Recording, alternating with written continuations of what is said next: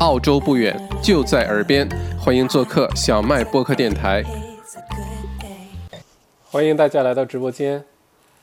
进来的朋友可以，如果声音、画面都 OK 的话，麻烦点个赞，告诉我好吗？然后也告诉我大家都来自于哪个城市。哦，Hello Eugenie，第一个，Hello 雨杰，非常欢迎。今天 Eugenie 抢到了沙发，呵呵抢到了沙发。Hello Jimmy，Hello，众仙平安。就这个说的特别有意思。OK。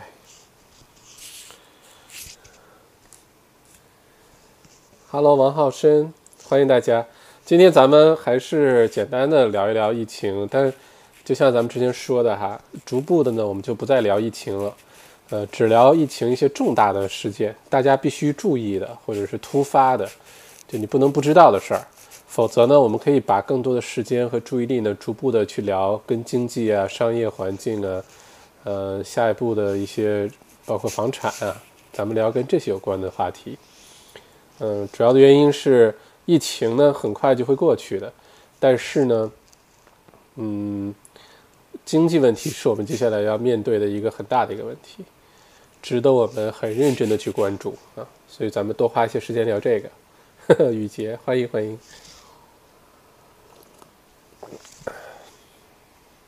Hello Eric，Hello，呃，大家都很准时啊。现在一三五晚上八点钟已经变成咱们在网上见面的一个一个小聚会了哈，也有点习惯了。过去的这两三个月一直这么做，其实我也有点习惯了。原来晚上呢是比较安静的时间，一般我晚上很少会做这些事情，呃，确保能早点睡觉。现在习惯了晚上跟大家在网上聊天啊。Hello，雪晴，对吗？朱雪晴，朱学庆，对吗？不好意思，我没有看到拼音，这个呃音标不知道是第几声哈。欢迎欢迎，好，我们接下来先开始聊疫情更新，然后今天下半场我们聊完疫情更新之后呢，我想跟大家聊一聊在澳洲赚钱的事儿，因为现在可能是这个是。给很多朋友带来压力的一件事情，就在澳洲到底是怎么赚钱？嗯，嗯，它有一个基本的套路，非常简单，每个人都可以做。我说的不是内容创业营哈，因为内容创业营这个报名已经截止了。咱们就聊一个，不管你做哪一行哪一业，在澳洲其实有个赚钱的一个最基本的方法，已经被验证了，这个上百年有点夸张，但是三五十年被验证了是完全。呃，说得过去的。今天咱们就来聊聊这个话题。如果疫情啊，关于澳洲什么经济啊、中澳关系啊，呃，你对赚钱的创业啊、创造财富的一些看法呀，都欢迎留言。我们一会儿有一个共同讨讨讨论的一个过程哈。欢迎木易啊，来自悉尼，欢迎欢迎。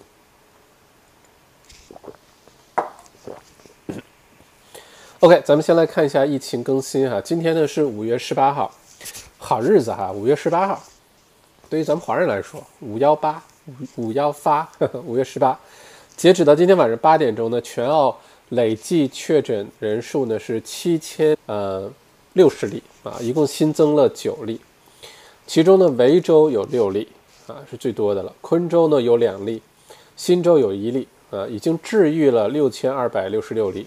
现在目前的累计死亡人数呢是九十九例啊，不到一百例，不到一百例。其中呢，维州呢现在是澳洲的一个重点的一个呃叫灾区，有点夸张了，有点标题党。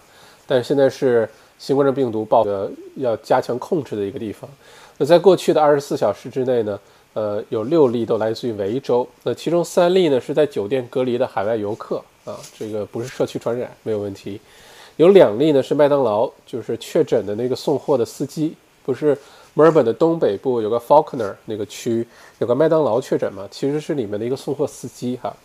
这个送货司机呢，呃，这个相关的一些呃，这个他送过货的一些店呢，现在都已经关门了哈。呃，不过等等一下我们说这个人数。现在呢，这家店的 Falconer 这家麦当劳呢，一共累计确诊了十二例。嗯，现在维州呢，目前累计确诊了一千五百六十七例。那刚才说的麦当劳呢，他这个司机呢，他给其中有十二家麦当劳送货，啊，目前呢这十二家都已经关闭了，都已经关门了啊，正在进行深度的消毒。那澳洲的麦当劳的 CEO 呢表示说，这是他们麦当劳自己主动关门的，不是政府强行他们关门的啊。呃，然后说呢，确诊的这个司机呢，每到一个店呢，只跟不到三位员工接触，呃，而且接触的非常少。所以呢，顾客被传染的可能性呢，它的用词是非常的低啊，没有说没有，但非常的低。嗯，不过我估计最近麦当劳的生意应该是很受影响，嗯，尤其是东区、东北区的麦当劳的生意肯定受影响。说到送货呢，我对麦当劳送货司机还是挺有感情的，呃，因为之前那个小黄人那个电影，呃，叫什么来着？那电影《Discapable Me》对。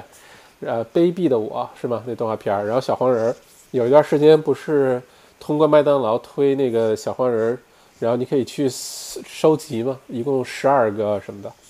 第一轮收集的时候，那时候就像神经病一样，每天半夜开车挨个麦当劳跑去收集。我记得澳洲版的一共有十二个，然后北美版的在这十二个基础上还有五个。然后我当时把北美版的五个买回来呢，澳洲版的十二个，每天晚上开车就各个区的麦当劳跑一圈，去看他们有新进货。那段时间我连每一家麦当劳，每就是我开的开车在街上走，我能看到每一家麦当劳，我知道他每天星期几几点钟他们送货了。然后当时攒了一整套，我有那个小黄人，我有特别完整的一套，连北美版的。连哪儿版的都有，特别完整一整套。现在也不知道哪儿去了，不知道放在什么犄角旮旯了。嗯，所以对各个送货的这司机还挺挺有感情的。嗯，下一个呢是这个墨尔本的那个肉厂啊，Cedar Meat 这家厂，现在呢它的冷藏车间呢，经过前一段时间的各种这个传染啊、关闭啊、消毒啊，现在重新开放了。呃，目前呢有二十名员工经过体温测试之后呢，重新上岗。呃，截止目前呢，这家肉厂一共聚集性病例一百例啊，六十四位员工，三十六位员工的密切接触者。呃，这也是维州现在最大规模的聚集性病例啊。那可以想象，其实肉厂来说，呃，第一呢，这个现在的病毒不怕低温，它怕高温，不怕低温，所以在肉场冷藏的环境下呢，反而它活的可能时间很长。这个病毒。再有肉场都是比较密集的这种接触，工作环境啊什么的，嗯，不过可以想象，其实肉场如果一直关着，这个代价很大，估计很多存货啊放在里面，眼看着烂掉啊、臭掉啊，然后怎么样？所以这个确实好艰难的一个时候。呃，现在有二十名员工返岗，呃，估计也是在非常密切的呃这个关注下，呃复工。会是什么样的？现在就继续往前看吧。不过这个是最近一段时间来墨尔本最大的一个隐患啊。另外，维州州长宣布呢，维州将花费二十七亿澳元实施数百个施工项目，包括道路维修、火车站升级、新建公租房等。呃，以此呢增加数千个就业岗位，其中十一点八亿澳元呢用于新建或改造现有的学校，包括新建十所学校，史上最大的学校的修建项目，还有五亿用于新建一百六十八套一百六十八套升级二点三万套公租房，公租房就是呃给低收入没有收入的人提供的那个住处，在好多区有个灰黄灰色的一个高楼，就是那个公租房。呃，这是维州自金融危机以来最大规模的公租房项目。维州这个举动其实是跟着新州之后哈，新州也是花了大笔的钱呢，用于基础设施的建设。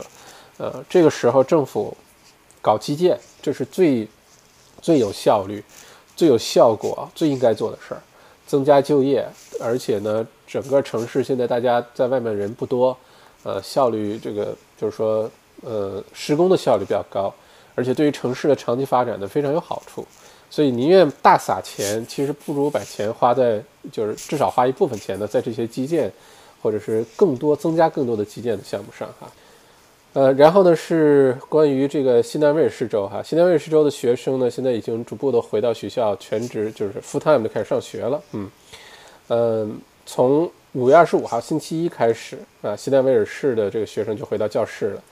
呃，现在呢是大部分的学生呢，每一周每一有一天是在教室里上课啊，不是说每天都回去教室。嗯，呃，这个新南威尔士的州长呢，明天会宣布这一项这个政策哈，大家现在就知道了，呵 呵好吧？呃，另外呢是一些关于这个跟经济啊各方面有些关系的哈。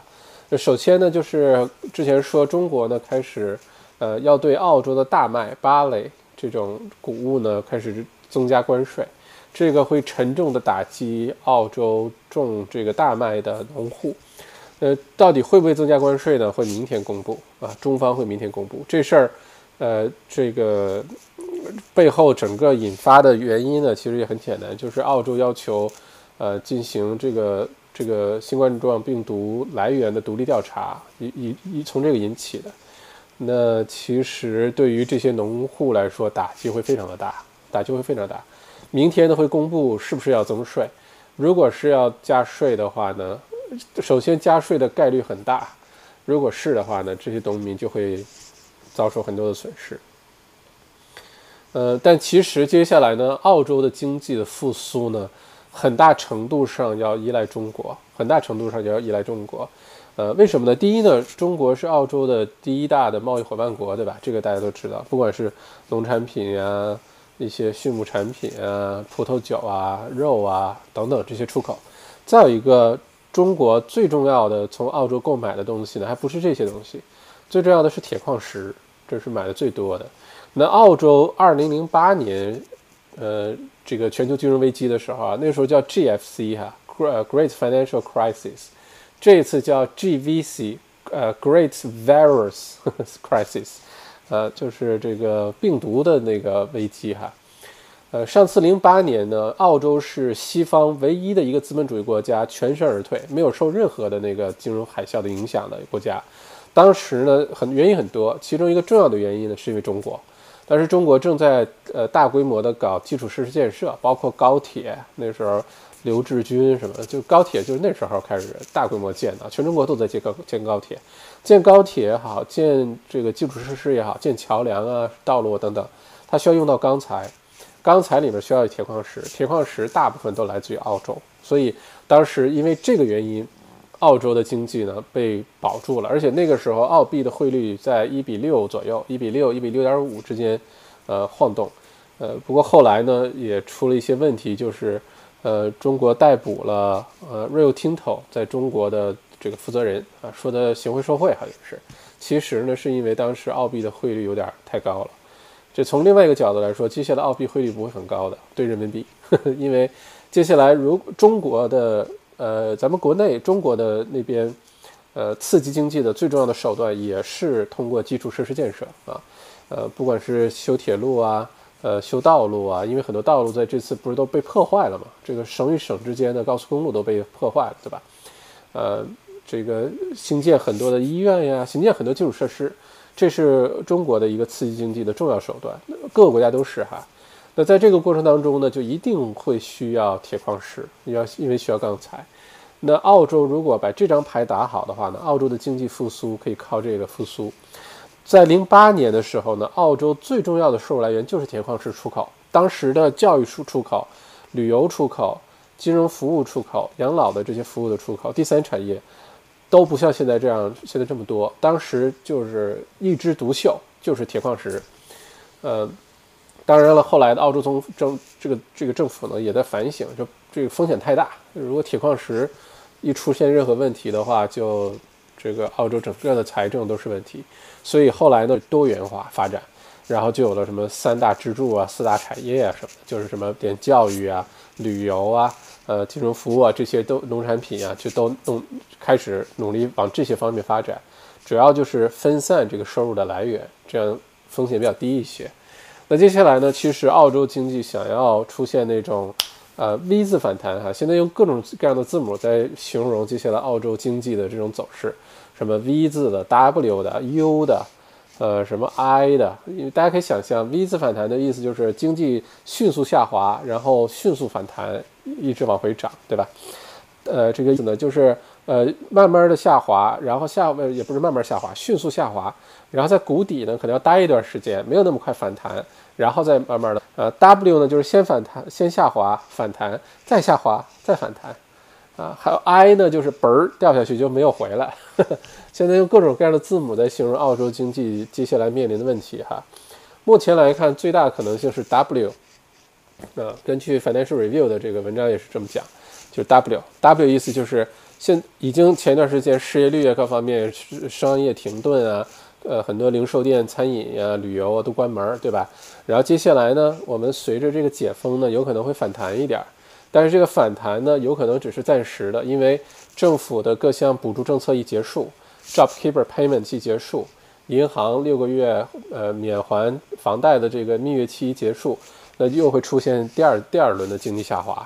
然后第二轮下滑到了谷底之后再出现反弹，现在大部分的观点是 W 型，我认为也是 W 型啊，呃，目前是这个看法。所以接下来澳洲经济想实现快速的复苏的话呢，呃，教育可能要等明年啊，留学教育呃留学生这个留我们叫教育出口哈，教育出口的这个收入的迅速的恢复呢，可能是明年初，呃，移民潮会是明年初。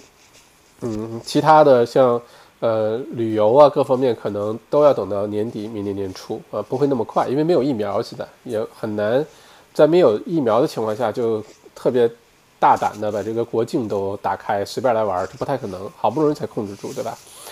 呃，所以很多的到等到明年，那今年的下半年呢，澳洲的经济这个会非常惨淡，这是肯定的。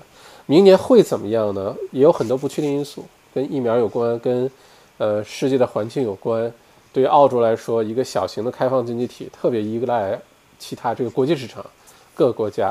但如果想要迅速复苏呢，其中一个重要的原因就是，呃，中国开始大规模的搞基础设施建设，然后澳洲提供铁矿石资源，在这种情况下呢，一下子就能把澳洲从这坑里带出来，把很多的赤字呢就能缩小。嗯，这样的话，澳洲政府就有更多的钱去搞基建呀，去搞。福利呀，去减少失业呀，呃，会做更多这样的举动啊。否则的话呢，接下来这个收入来源是个问题，从哪儿收入啊？我们之前说这些税收啊，各方面已经减少了很多了，印花税啊、GST 啊都减少很多了。嗯，嗯，还有什么新闻？嗯，维珍航空呢，现在不是正在呃被收购嘛？估计六月底之前会有结果哈。已经进入到第二轮的这个收购了。第二轮的时候呢，各个州政府、昆州政府啊什么的就被淘汰掉了，淘汰出去了。现在目前都是一些私募、一些基金，呃，进入了一共四家进入了第二轮哈，很快就会有结果。我觉得维珍航空的并购案、收购案不叫并购案啊，这个收购案一定会出现在，就是一定能够进入澳洲的商学院的教材的。这个案例到时候看谁能把它写出来，因为需要很多的内幕消息。呃，不过绝对这里面涉及了大量的谈判，涉及了大量的博弈，涉及了大量的每个角色、每个这个参与方，州政府也好，私募也好，基金也好，富豪也好，他们各自的这个 pitch，他们为什么要去做这事儿？他们的优势在哪儿？为什么要卖给他们？就各个角度，这事儿是一个典型的教科书级的一次这个活生生的案例，嗯。近代史上这种对于澳洲这种地方来说，尤其这种案例非常的少，所以很期待到时候，如果如果我能找到一些内部信息啊，我我把它写成一个商业故事跟大家分享，因为我对这事儿特别感兴趣，但是有很多信息我估计我是获得不了的，嗯。不过我们正在见证历史，这是绝对的，正在见证历史。嗯，OK，然后。还有什么新闻？嗯，啊，对，还有就是，不知道大家去这个看没看到最近的这个呃，至少墨尔本吧，呃，好像已经恢复正常状态一样，开始塞车了，大家觉得吗？很多高速公路上重要的一些之前就比较忙的路，已经开始陆续塞车了。我是深有感触，因为我是一直就没停下来，天天在街上跑，呃，明显觉得前一段时间交通特别好，去哪儿？特别顺畅，从来不塞车，只有红灯能挡住我啊！这完全就是不会塞车。这几天开始明显塞车了。明显塞车呢，并且呢，塞车的状况会变得越来越糟糕，越来越糟糕，因为大家现在不坐公共交通了啊，就大部分人骑自行车，然后呢就是开车，所以呢，道路的交通会越来越糟糕。自行车生自行车店的生意特别好哈，已经增长了百分之多少啊？增长的非常好。所以接下来，如果你是必须坐车上班的话呢，要留意，无论是在悉尼、在墨尔本的话，接下来乘坐公共交通的人都会减少。如果你必须乘乘乘公共交通上班的话呢，注意保护好自己。嗯，如果你是开车上班呢，你要做好充足的心理准备，会大塞车。接下来，嗯，嗯，税务改革呢，现在也在议事日程当中，包括之前咱们讲的印花税、土地税的话题，现在在积极的被讨论。很快应该就会有一些具体的方案出来，会不会改？怎么改？具体的细节。还有一些呢，包括把 GST 呃消费服务税呢提高到百分之十五，现在是百分之十，对吧？嗯，包括一些企业税等等。但我个人觉得 GST 提高百分之十五的可能性并不大，因为提高到百分之十五呢，其实等于就是增加了这个物价啊，所有的东西都贵了百分之五。那在这种情况下，对于 公司来说，对于企业来说，它只能把这个价格加上去，pass 给消费者。那接下来经济不好呢，很多人失业啊，收入情况受影响啊，消费能力下降啊。如果物价在升高，而且有有一些原因是因为澳洲的汇这个澳币的汇率引起的，那其实这个对于整个经济没什么好处啊，也不刺激消费也不什么的。我倒觉得 GST 增长到百分之十五的可能性虽然在讨论，但我觉得可能性不大啊。嗯，还有什么？嗯，OK，最近澳洲一个迅速增长的行业呢是卖游戏机啊，游戏机的销售额呢，这个三月份单周增长了百分之两百八十五，单周增加百分之两百八十五。尤其这段时间大家玩那个什么什么动物森友城是吗？动物森友会，呃，是叫这名吗？就你要先买个任天堂的才能玩。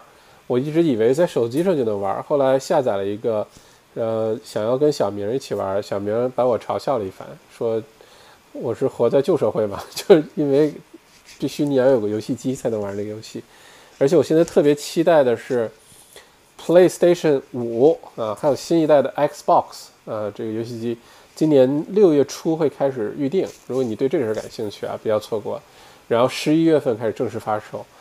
呃，非常非常棒，非常非常棒。如果你对玩游戏感兴趣，我呢是喜欢玩游戏，但是没时间玩游戏。我是特别喜欢玩，但是特别没时间玩，所以已经告别游戏很多年了哈。但其实很喜欢玩，嗯。好，这就是今天所有的跟澳洲有关的一些疫情的更新和一些呃商业跟跟疫情影响商业的一些新闻哈，跟大家分享一下。如果你刚进到呃，直播间的话，点个赞，然后告诉我你来自哪儿，并且再次无意当中提醒大家，我们这个聊天是可以打赏的哟。如果你有什么你特别想问的问题，可以通过打赏的方式把你的问题提出来，好吗？你也可以通过呃打赏的方式表达一下你的观点啊，我都不拦着哈。然后接下来呢，我们可以聊一聊在澳洲。一个赚钱的一个最最基本、最不能说最简单吧，但是最基本的一个方法，最安全的一个方法，好吧？嗯，OK，看看大家的留言哈，欢迎大家来到直播间哈，嗯，嗯，欢迎木易，欢迎 Seafood at Beach at the Beach，Michael，Michael，我一直很好奇啊，因为我朋友圈里头好几个 Michael。我知道你在悉尼，但你是每天早晨一大早就起床，是瘦身营里的 Michael 吗？每天早上起床看着阳光，然后读圣经，是是是是同一个 Michael 吗？呃，我有的时候不是特别对得上哈。呃，如果是不是的话，不好意思，可能是我那个弄混了哈。呃，欢迎 Michael 俊呃，校长好，朱墨尔本，欢迎 Queenie，呃，来自于布里斯班，欢迎 Kate。麦校长好，大家好，布村报道，嗯，欢迎叫基子毅，说实在抱歉。你有一套小黄人啊？那好，我们是同好啊。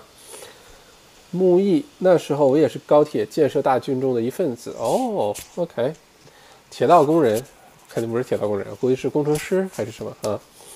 咱们工人有力量，嘿，咱们工人有力量。OK，呃，Noise L 啊，说说澳洲到中国的航线大概什么时候开？OK，这个每次直播好像都有人关心这事儿啊。我的判断是七八月份，七八月份，尤其是八月份，这种概率是非常比较大的哈。因为要赶在九月份让很多的留学生回来啊，开学，呃，所以七八月份的概率是非常非常大的。嗯，游戏机卖断货是的。曼珠沙华，澳洲赌博是合法的话，是合法的吧？澳洲赌博是合法的，啊，赌博是合法的。澳洲悉尼、墨尔本、呃，Perth、黄金海岸都有赌场，呃，塔斯马尼亚也有，但是特别特别特别特别小，不能叫赌场吧，就特别小，反正是。嗯，澳洲的赌博是合法的。嗯，徐宅，偶尔玩玩，OK。嗯。Jimmy，澳洲赌场快倒闭了。Jimmy 是在是在皇冠工作是吧？嗯，切身体会哈。呃，我经常路过，因为我住的离赌场不远，所以我经常路过会往里，在或者走路的时候会张望一下，就灯都开着，但是确实完全没人哈，一直是关着门的状态。来自浙江，在墨尔本，欢迎徐宅是吗？徐 J A I 徐。不是徐家，徐宅，嗯，呃，线上的线上应该，除非你有，呃，赌博的牌照吧，线上赌场，这我不太了解哈，我猜线上的，没听说澳洲有什么合法的线上赌场吧？好像没有啊，这这我不是特别了解，可能问错人了，呃，里外校长好，在墨尔本，Hello，里外。Kate 应该不是一个悉尼的 Michael，这个是卖海鲜的，那个是卖蜂蜜的。OK，好的，好的，好的，谢谢 Kate 帮忙澄清啊。Maggie Z 问一下麦校长，可以跨州旅行吗？有什么理由吗？自己开车？呃，这个问题问得好啊，跨州旅行，嗯，今天直播之前还在跟女朋友聊这个事情。呃，目前 Step One 允许跨州旅行的。Step two 的时候呢，也就是两三周以后，我们澳洲会进入第二步的解封，那个时候允许受限制的跨州旅行，就你可以去，好吧？嗯，开车、坐飞机应该都可以。到了 Step three 就再加四周之后呢，从现在开始算六七周之后吧，就可以澳洲境内到处乱跑了。目前是这么一个节奏。如果按照这个节奏的话呢，嗯，你现在应该是出不去，就是。你要是为了工作可以，但是你被抓到你了，你说你去旅行，你是开车自驾游，我估计会罚款的啊，这是我的看法。过了两三周之后，到了 Step Two 第二步的时候，你也许就可以开着车自驾。我也是觉得，一旦解禁了，应该到处走一走、转一转啊。如果你住在墨尔本，你可以往南边跑，或者去塔斯马尼亚；如果你住在南边，你可以往北边跑，反正就到处跑一跑，感受一下。享受一下旅游的快乐，好吧？哪怕现在不能出澳洲国境，但是至少可以在澳洲境内可以到处乱跑啊。嗯，曼珠沙华好多到澳洲屠牛的中国工人啊，不光是到屠宰场工作，到屠宰场工作，到建筑工地工作，中国工人其实很多的，真的很多的。有些可能是没有这个。嗯，合理合法的签证，但是很多中国的这个建筑工人和屠宰工人，这是是的。Lin 麦校长想请问一下，在墨尔本拥有多少套房子比较理想？越多越好。一会儿咱们聊到赚钱的，今天的主要的话题是在澳洲如何变得富有哈。一会儿咱们聊到这话题的时候可以聊这事儿。呃，多少套呢？我觉得，嗯，理想的状态下至少五套。但十套就非常 OK 了。你这辈子在澳洲，如果你有十套房，最后贷款也都还的差不多了。这十套房当然不要是什么都是特别垃圾的房子啊，你有一个合理的组合，然后也不需要是都是什么豪宅，也不需要，但最好都是带土地的 house 之类的。如果你有十套房，贷款还的差不多，这就是你最好的养老金，这就是你最好的退休计划。你不需要什么养老金，不需要那些东西。我觉得五套十五到十套吧，你你能那个数据我具体不太记得了。你要是有五套房子的话，你可能已经是澳洲这个前百分之二啊，还是多少？呃，这个富有的人了啊。因为绝大多数人是没有那么多套房子的，呃，如果你有十套房，基本上你就是澳洲顶尖的百分之一了啊，这个可以做到这种情况。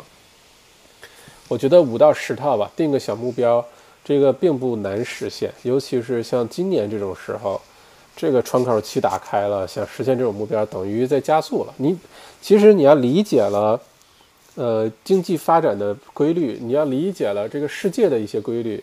你会非常感激二零二零年带来的很多的商机，带来的很多创造财富的机会的啊。虽然对健康，对于很多家庭来说，确的确带来很多的不幸。这个我也非常的这个呃，就是嗯，这整个过程我是亲历的哈。呃，但从另外一个角度，我们乐观考虑这个话题的话呢，今年带来的商机是最多的啊，进入房产市场的机会是最好的。呃，赛利赵往返于北京、墨尔本，也是初到墨尔本二十三年前了。此时此刻在北京，校长上次穿的莫大 jumper，我有一件短袖。哦，校友，今天这件哈 r 我也有一件短袖，而且是一模一样的颜色，硬生生的拉近与校长的距离。握握手，赛里，握握手。OK，呃，我特别喜欢酒红色的东西，呃，橙色、酒红色、海军蓝，呃，特别喜欢这些颜色的东西。OK 嗯 c r a n y 收拾营是卖炸鱼薯条的。OK，木易校长认为父母探亲签证会比普通旅游签证提前解封，还是和旅游签证一样开放？呃，我的看法是一样一样开放的，因为它的签证类别是一样的，都是 Sub Class 六百，对吧？它不分的是你是因为探亲的目的来，还是因为旅游目的来，因为它签证类别都是一样的。我觉得会是在同一个时间解封。啊，如果你是其他的，比如说工作签证，呃，投资移民的那个临时签证，这些可能会跟呃探亲和旅游的签证会区分开，这是我的看法啊。嗯，Zoe 王，请问麦校长怎样看待 GLF 集团的 House and Land Package？呃，在 Melbourne Sunbury 有很多，做投资房合适吗？嗯。我觉得现在这个时刻啊，你要特别关注就是带土地的这些项目。如果把一些折旧啊、一些这些的话呢，House Land Package 是有很多优势的。Sunbury 这个区是个很神奇的存在。Sunbury 是在机场附近，墨尔本的国际机场附近。我原来啊，这个好多年前，我对 Sunbury 这个区没什么太多的感觉，就偶尔去打高尔夫球会路过那儿，然后路过的时候就觉得特别旧，特别怎么说？特别荒凉的一个区，当时我在这开高速，开到球场就打球了，然后打完球就回家了，对吧？但后来呢，我在 Little 那段时间呢，我们接了很多附近的一些房子的出租这些业务，然后才开始了解到一些内幕的信息啊，就是 Sunbury 那个区的租户的质量非常的高，收入水平非常的高，主要的原因呢就是 Sunbury 一个是机场，机场的很多的地勤啊。甚至什么一些空姐呀，什么一些飞行员啊等等，收入水平都很好。他为了靠近机场，工作近，他会可能在这租个。就是 Sunbury 附近有一个 Centrelink，我记得是一个主要的一个大的办公室，里面很多的工作人员，政府工作人员。所以当地的租户的平均收入水平各方面都非常的好，这就造成了那个区域房呢，反而回报率要远远高过其他的。就买的时候挺便宜，但你好收的租金也能收的偏高一些。然后它的这个 yield 的回报率也挺好的，所以我后来就是看到这些数据之后，对 Sunbury 是大有改观。所以我觉得这个区域是非常可以考虑的哈，Sunbury。呃，如果是 House Land Package，我觉得是非常值得考虑。不要到那些地方去考虑买公寓啊什么的，那我觉得不要。呃，包括一些 Townhouse，如果到了都那么远的地方了，就不要买 Townhouse。嗯，Townhouse 一定是因为位置特别好，位置特别方便。你牺牲了 house，你因为这个预算的问题啊等等，你才买 town house 啊，首选还是 house。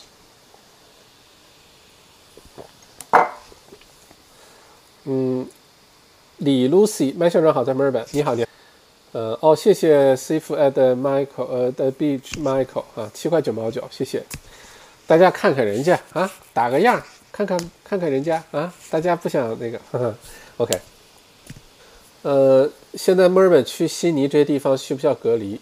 好像工作的缘故，现在去了问题不大了。前一段时间像昆州、像西澳、加州去了，先十四天隔离，当时是这个政策。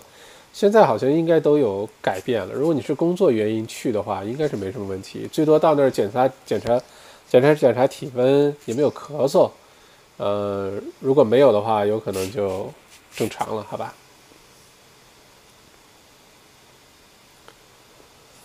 嗯，Jimmy 劝众仙别去赌场赌博，学习小麦的内容产业课、创业课。谢谢 Jimmy。呃，赌场这地方，我反正我是觉得，你赌赌赌场就是一个数学家、精算师聚集的地方。你是无论如何，你你是跑不赢数学家的，你是跑不赢精算师的。你偶尔去一次两次能赢，去多了一定是赔钱的，好吧？呃，我觉得去赌场就去看个电影，吃吃喝喝，买买东西挺好的。呃，就不要送钱去赌场了。你看，赌场最近不喷火了哦。对呀，好久没有看见赌场喷火了哈。你想赌场喷火，据说谁跟我说过？说喷一次，呃，不是到整点就喷吗？喷一次火三千块澳币的呃花销。那你像每天都喷，每天晚上喷好几次，哦，不管它是不是三千还是几多少钱吧。那你想，这都是谁赞助的这些 喷火钱，对吧？所以还是要谨慎哈，嗯，呃，多学学有用的内容，多学学有用的东西，提升自己比较有意思啊。赌场估计七月开，呵呵，同一个 Michael 啊，是同一个 Michael 是吗？啊，对，我也觉得是同一个 Michael 啊。Michael，我还帮我还答应帮你出主意，让你。让你的店在悉尼卖特别健康的东西来着，对吧？咱们到时候私下微信联系哈，答应你的事儿一定要做到啊！给你出出主意啊。十套 house，啊大家不要觉得这事儿遥远哈。十套 house 其实遥远吗？我觉得看你如何去看待这个问题。你非得把自己限制住，你觉得一套都很难。你要是突然看到那种可行性的时候，你觉得十套可能有点少。我觉得全是我们的一个 perspective，一个你看待世界的角度。你原来认为不可能的事情，可能都已经发生了。比如说现在这个新冠状病毒疫情，对吧？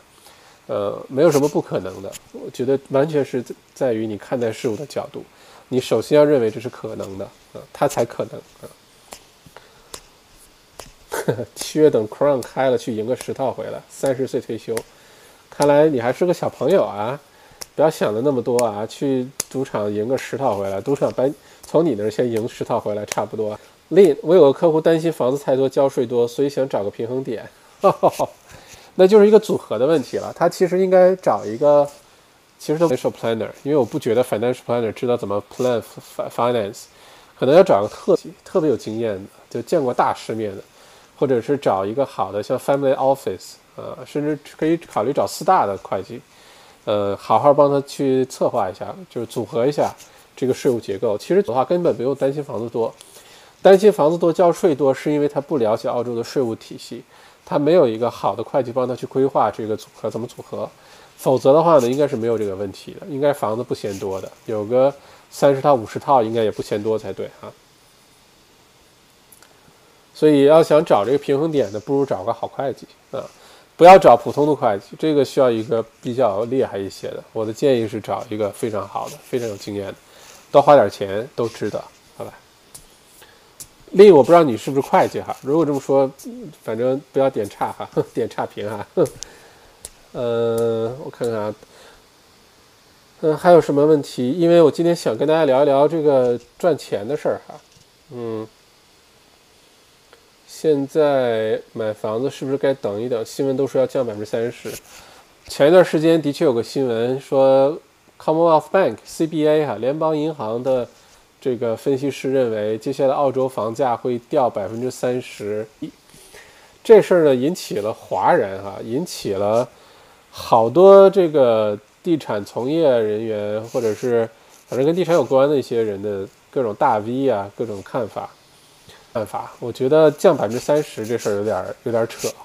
有点不靠谱，因为当时还说澳洲因为新冠状病毒会死亡十到十五万人呢，现在死了九十九个，对吧？我觉得有的时候新闻媒体要看一下，你就看一下就完了。呃，还是要冷静的看背后的数据，它的原因、驱动力是什么。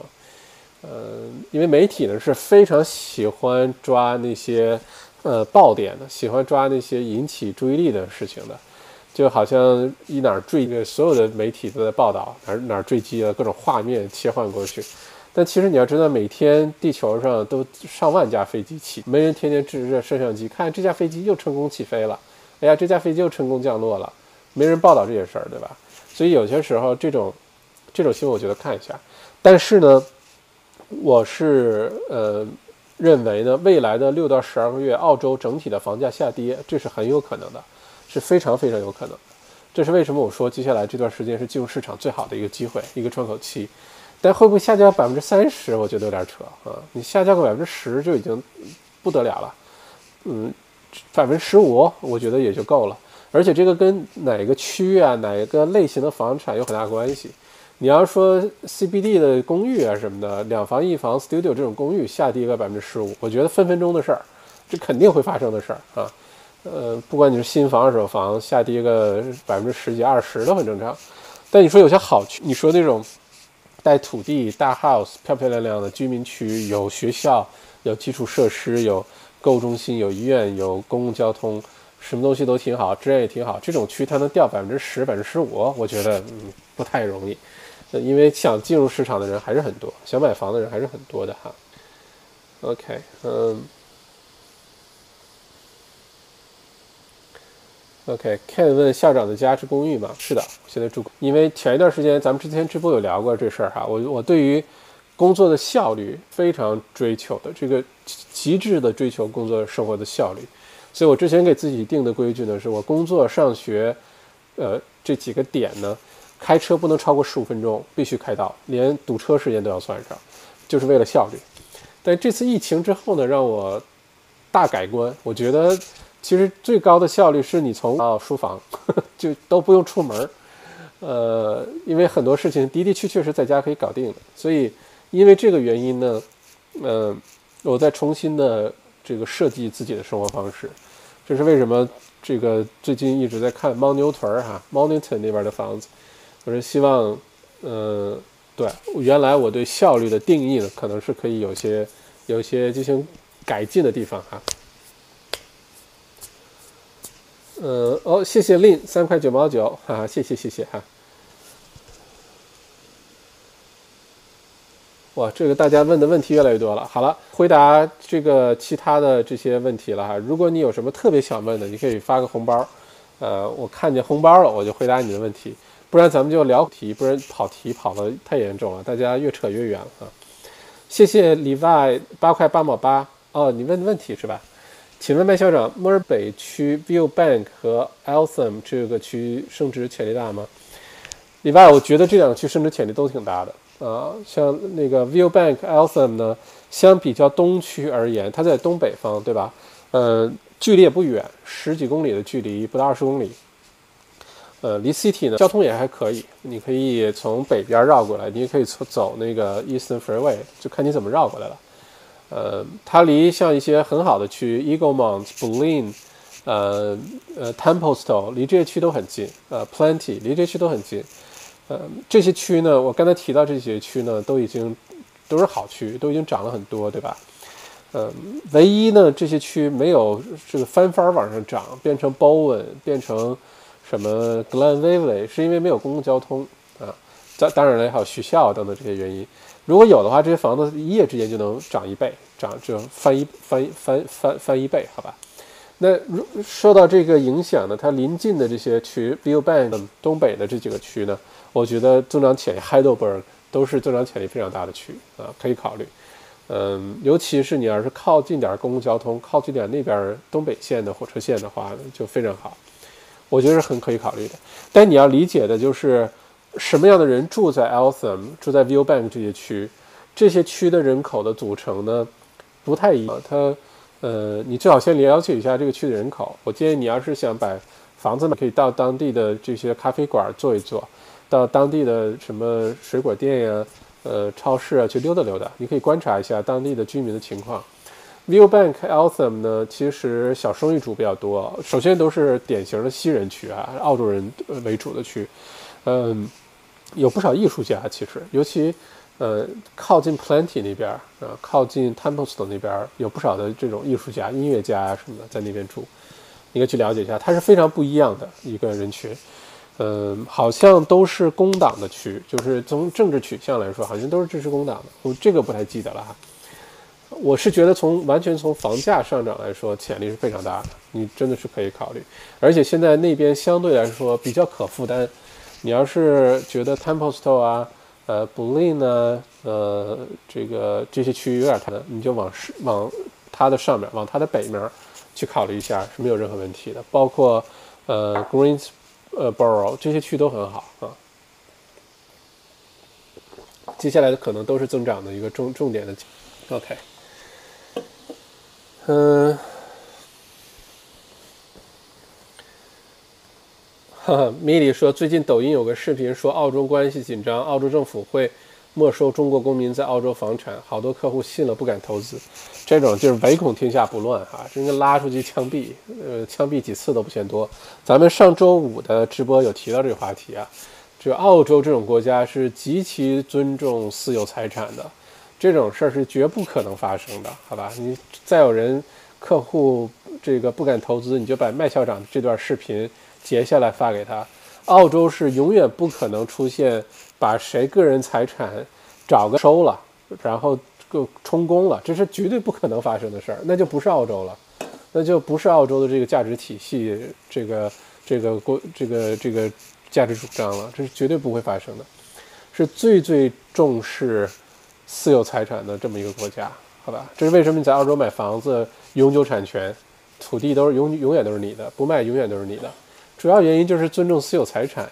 嗯，说给他没收的这个，不知道是从哪儿想出来的这个这个哈，嗯，我估计这个视频说重要关系这人，要不然就是靠这个上位，赶紧多点儿这个点击率，好去换点广告费。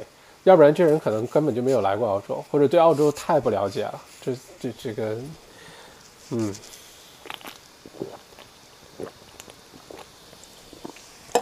，OK，好，咱们聊聊澳洲赚钱的事儿吧，好吧？今年我先说啊，今年可能是澳洲赚钱最好的一年，今年啊，可能是澳洲赚赚钱最好的一年。我为什么这么说呢？如果你了解一下这个经济规律的话呢，它是说，在一个很成熟的市场，比如说澳洲就是一个很成熟的一个一个市场经济，对吧？如果一切都很稳定的状态下呢，呃，逐步的话呢，一定就是很多高利润的行业、暴利暴利的行业呢，会吸引来更多的竞争，会吸引来更多的参与者，然后让这个领域的利润变薄，对吧？所以越是长期稳定的市场呢。利润呢越不可能是暴利的，这是最基本的一个规律。什么时候会出现大量的商机，出现暴利的行业，出现新的呃是红利期也好，窗口期呢？就是出现巨大的变动的时候。那这个巨大变动呢，来自于很多种可能，有的呢是来自于一些创新，来自于一些外部的颠覆，就好像呃人家酒店业开得好好的，突然冒出个 Airbnb 来颠覆你，好吧？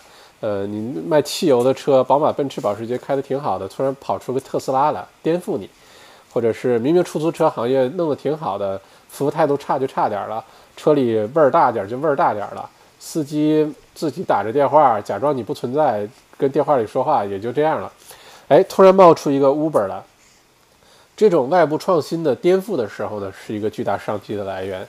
呃，还有一种情况下，就是咱们现在正在经历的这种新冠状病毒的疫情。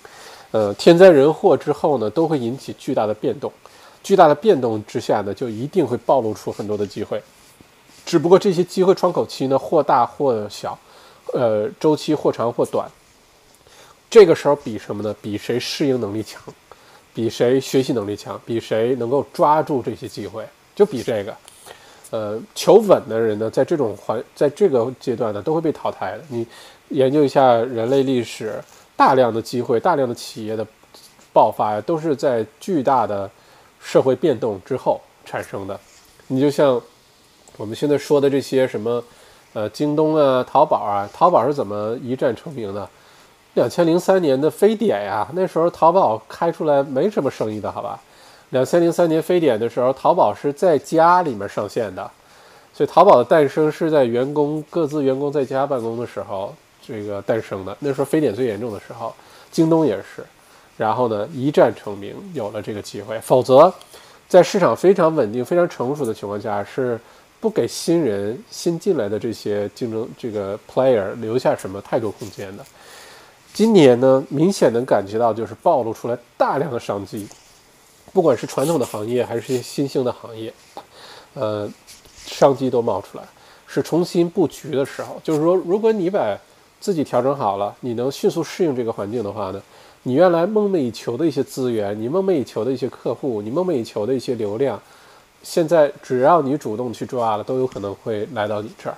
呃，在稳定的情况下还可能做不到啊，反而在这个不稳定的时候是最容易做到的。嗯，并且呢，在澳洲呢有一个非常简单的一个赚钱的一个一个一个一个我们叫什么叫策略吧，或者叫一个套路吧，在澳洲特别稳妥的让你发家致富的合理合法的，大家可以猜一下是什么，好不好？看谁能说出来哈。呃，这个策略是什么？呃，如果说对的话，我们也送点小礼物吧。送，这不行，这个太珍贵了，不能送。呃，没什么好送的，今天没什么好。这个，反正大家猜一下吧。这个在澳洲，呃，你觉得最稳妥创造财富的方法是什么？有一个特别基本的策略。过去的这三五十年，在澳洲一直有人这么用，用的非常好。并且今年是用这个策略更好的一年，就你只要把这个策略理解了，然后你就用这个方法去 去做，在澳洲你想不变成百万富翁、百万富婆，好像都挺难的啊。现在百万富翁、百万富婆没什么好好好值得骄傲的了哈，你买套房子可能就一百万了，虽然欠银行七十万八十万，但是你把这房子还完，你就百万富翁了，对吧？乱世出英雄，谢谢王浩深两块九毛九，听重点，OK。嗯，OK，买房子和时间做朋友，OK，嗯，买房子，大家都说哈，买房子，嗯，请问麦校长，往后传统行业、网络行业比重会多少？啊？这个比重很难讲哈，我觉得是现有行业的一些自我的创新和颠覆，不是完全改变成都变成网络行业了。买房子，买房子啊，就可以变买买个富翁，OK。还有什么呢？大家其实说对了一半儿。买房子是 OK，是对的。但是，如果大家想一想，为什么大家没有不停的买房子？为什么在澳洲拥有五套以上房产的人只有百分之一啊、百分之二、百分之三，特别少？为什么？就是如果大家都觉得买房子是在澳洲创造财富最好的办法，为什么没有买？来，大家可以留言一下哈。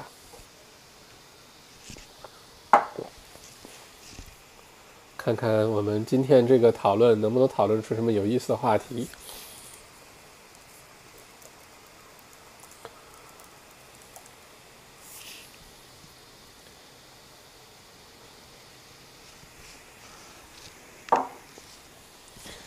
贷款啊，mini 说的贷款还有吗？如果我先说到这个答案，买房子的确是我们刚才说这个在澳洲屡试不爽的一个。创造财富的一个基本的一个策略，买房子是其中的一部分，还有另外一部分。买的 refinance 不行，盖房子不去赌场，不用信用卡。Kate 说明你这个听了我的哪本书？白手起家，The Barefoot Investor 应该是这本书哈。不要用信用卡，就是不要用信用卡。嗯。一旦开始用信用卡，你就解脱不了了。信用卡是一个设计出来的套路非常深的一个一个东西哈。Jimmy 说做主播不是啊，不是。呃，生意不好做，cash flow 比较紧。那很多我说的这个方法，不光是做生意的人哈，你是打工的，你是工上班的，你是开 Uber 的，你是做家教的，你是做微商的，其实都可以的。适用于绝大多数的普通普通人啊，我们普通人，就为什么，嗯，没有大家一直去买房？惨了，信用卡严重依赖。嗯，我建议徐宅是吗？我建议你去好好听听小麦读书会我解读的《白手起家》这本书。你要想尽办法把你的信用卡都还完之后，把它拿剪刀剪得稀碎稀碎的，放到搅拌机里面把它打碎，然后承诺自己这辈子都不再用信用卡了，好吧？我就没有信用卡啊，你就不用信用卡。你用信用卡你会后悔的，因为给你的额度越高，你越难脱离开，你就陷在里面。信用卡是经过精心设计的哈。投资养老金，嗯，投资养老金，但最近你看这疫情之下，养老金缩水了好多啊。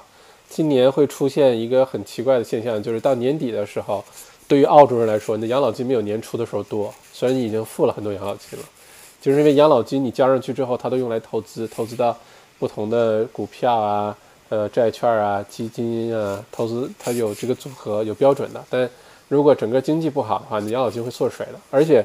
养老金不是今年不是第一次缩水哈，之前就有缩水过，嗯，我就一张幸亏，好的，就不要再继续申请了哈。OK，因为你会发现最近这段时间，银行会特别鼓励大家申请，呃，信用卡呀，申请 personal loan 啊，你一定会收到各种推荐的，呃，这种广告，银行就是想要往外放贷赚钱。因为银行现在的利润实在是举步维艰，呃，他从联邦储备银行，呃，澳联储拿了钱才百分之零点二五的代价，他当然希望以更高的这个代价把它卖出去啊。那卖出去呢，房贷太低了，百分之二点几、三点几，卖信用卡多合适啊，一下子就百分之二十的利息，好吧，这中间差基本就是全是利润啊。利按照七步为营就能做百万富翁。也不也并不全是哦，我说的这个是两个部分内容哈，黄金不是黄金，内容创业，内容创业可以是其中一个，但是内容创业不是为了推内容创业营哈，不是这个，内容创业营已经关闭了。不过如果你对内容创业营感兴趣，错过了没关系，你可以去留下你的电子邮件，然后下一次年底明年再开营的时候，我会第一时间通知你，好吧？还是去 WeTrip 这个网址哈。再打一下吧。黄金已死，有 有市场，黄金千万别买了。嗯，内容创业，OK，我不卖关子了哈，跟大家说一下，这个也不是我的观点，这个是，嗯，不管是平时学习啊，听了各种讲座呀，还是亲眼见证、亲身经历的一个在澳洲最基本的创造财富的一个，呃，最基本的法则，而且是非常好用。非常非常安全，好吧，嗯，这里要敲下鼓吗？OK，好好上班依然有有出路哈，嗯，我们一会儿说这个避税 不是避税啊，你要有什么人会避税呢？是你要交税，什么时候你要交税呢？说明你赚钱了，对吧？所以避税的前提是你先要赚钱啊，你才有税可避啊。投资银行股也不是哈。我说一下，大家其实猜都很靠近，可能这个总结起来，大家恍然大明白，觉得啊，不就这么点事儿吗？其实就这么点事儿，是什么呢？在澳洲呢，就是你要做两手的准备，一手的准备呢，是你想办法去多获得现金流，然后另外一手的准备呢，是你获得的现金流别乱花，你就买不的房产，啊，买好的房产，就这么简单。你如果循环的这么做的话，你想在澳洲不变成富富翁富婆都很难，好吧？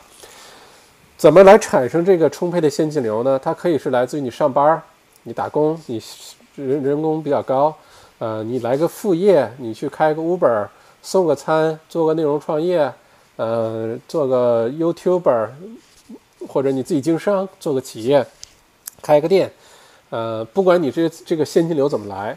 你要努力的增加现金流，然后现金流进来之后呢，你光靠这个现金流，光靠储蓄，你是很难富有的。什么东西会给你带来巨大财富呢？买房子，但是你买了房子不要卖，一直留着，而且要买能够资产增值的房子，不要买那些好像呃这个租金收入很高的房子啊，这个思路一定要捋清楚。所以呢，两手抓，两手都要硬。一方面建立充沛的现金流，另外一方面呢，用这些现金流买房子。你要是把这个组合好了的话，在澳洲是必发财无疑的。至于这个现金流怎么来呢？呃，我们分开两部分说哈。首先，我们说这个呃，这个我们先说房产这块吧，这个比较简单。然后我们再说现金流这一块。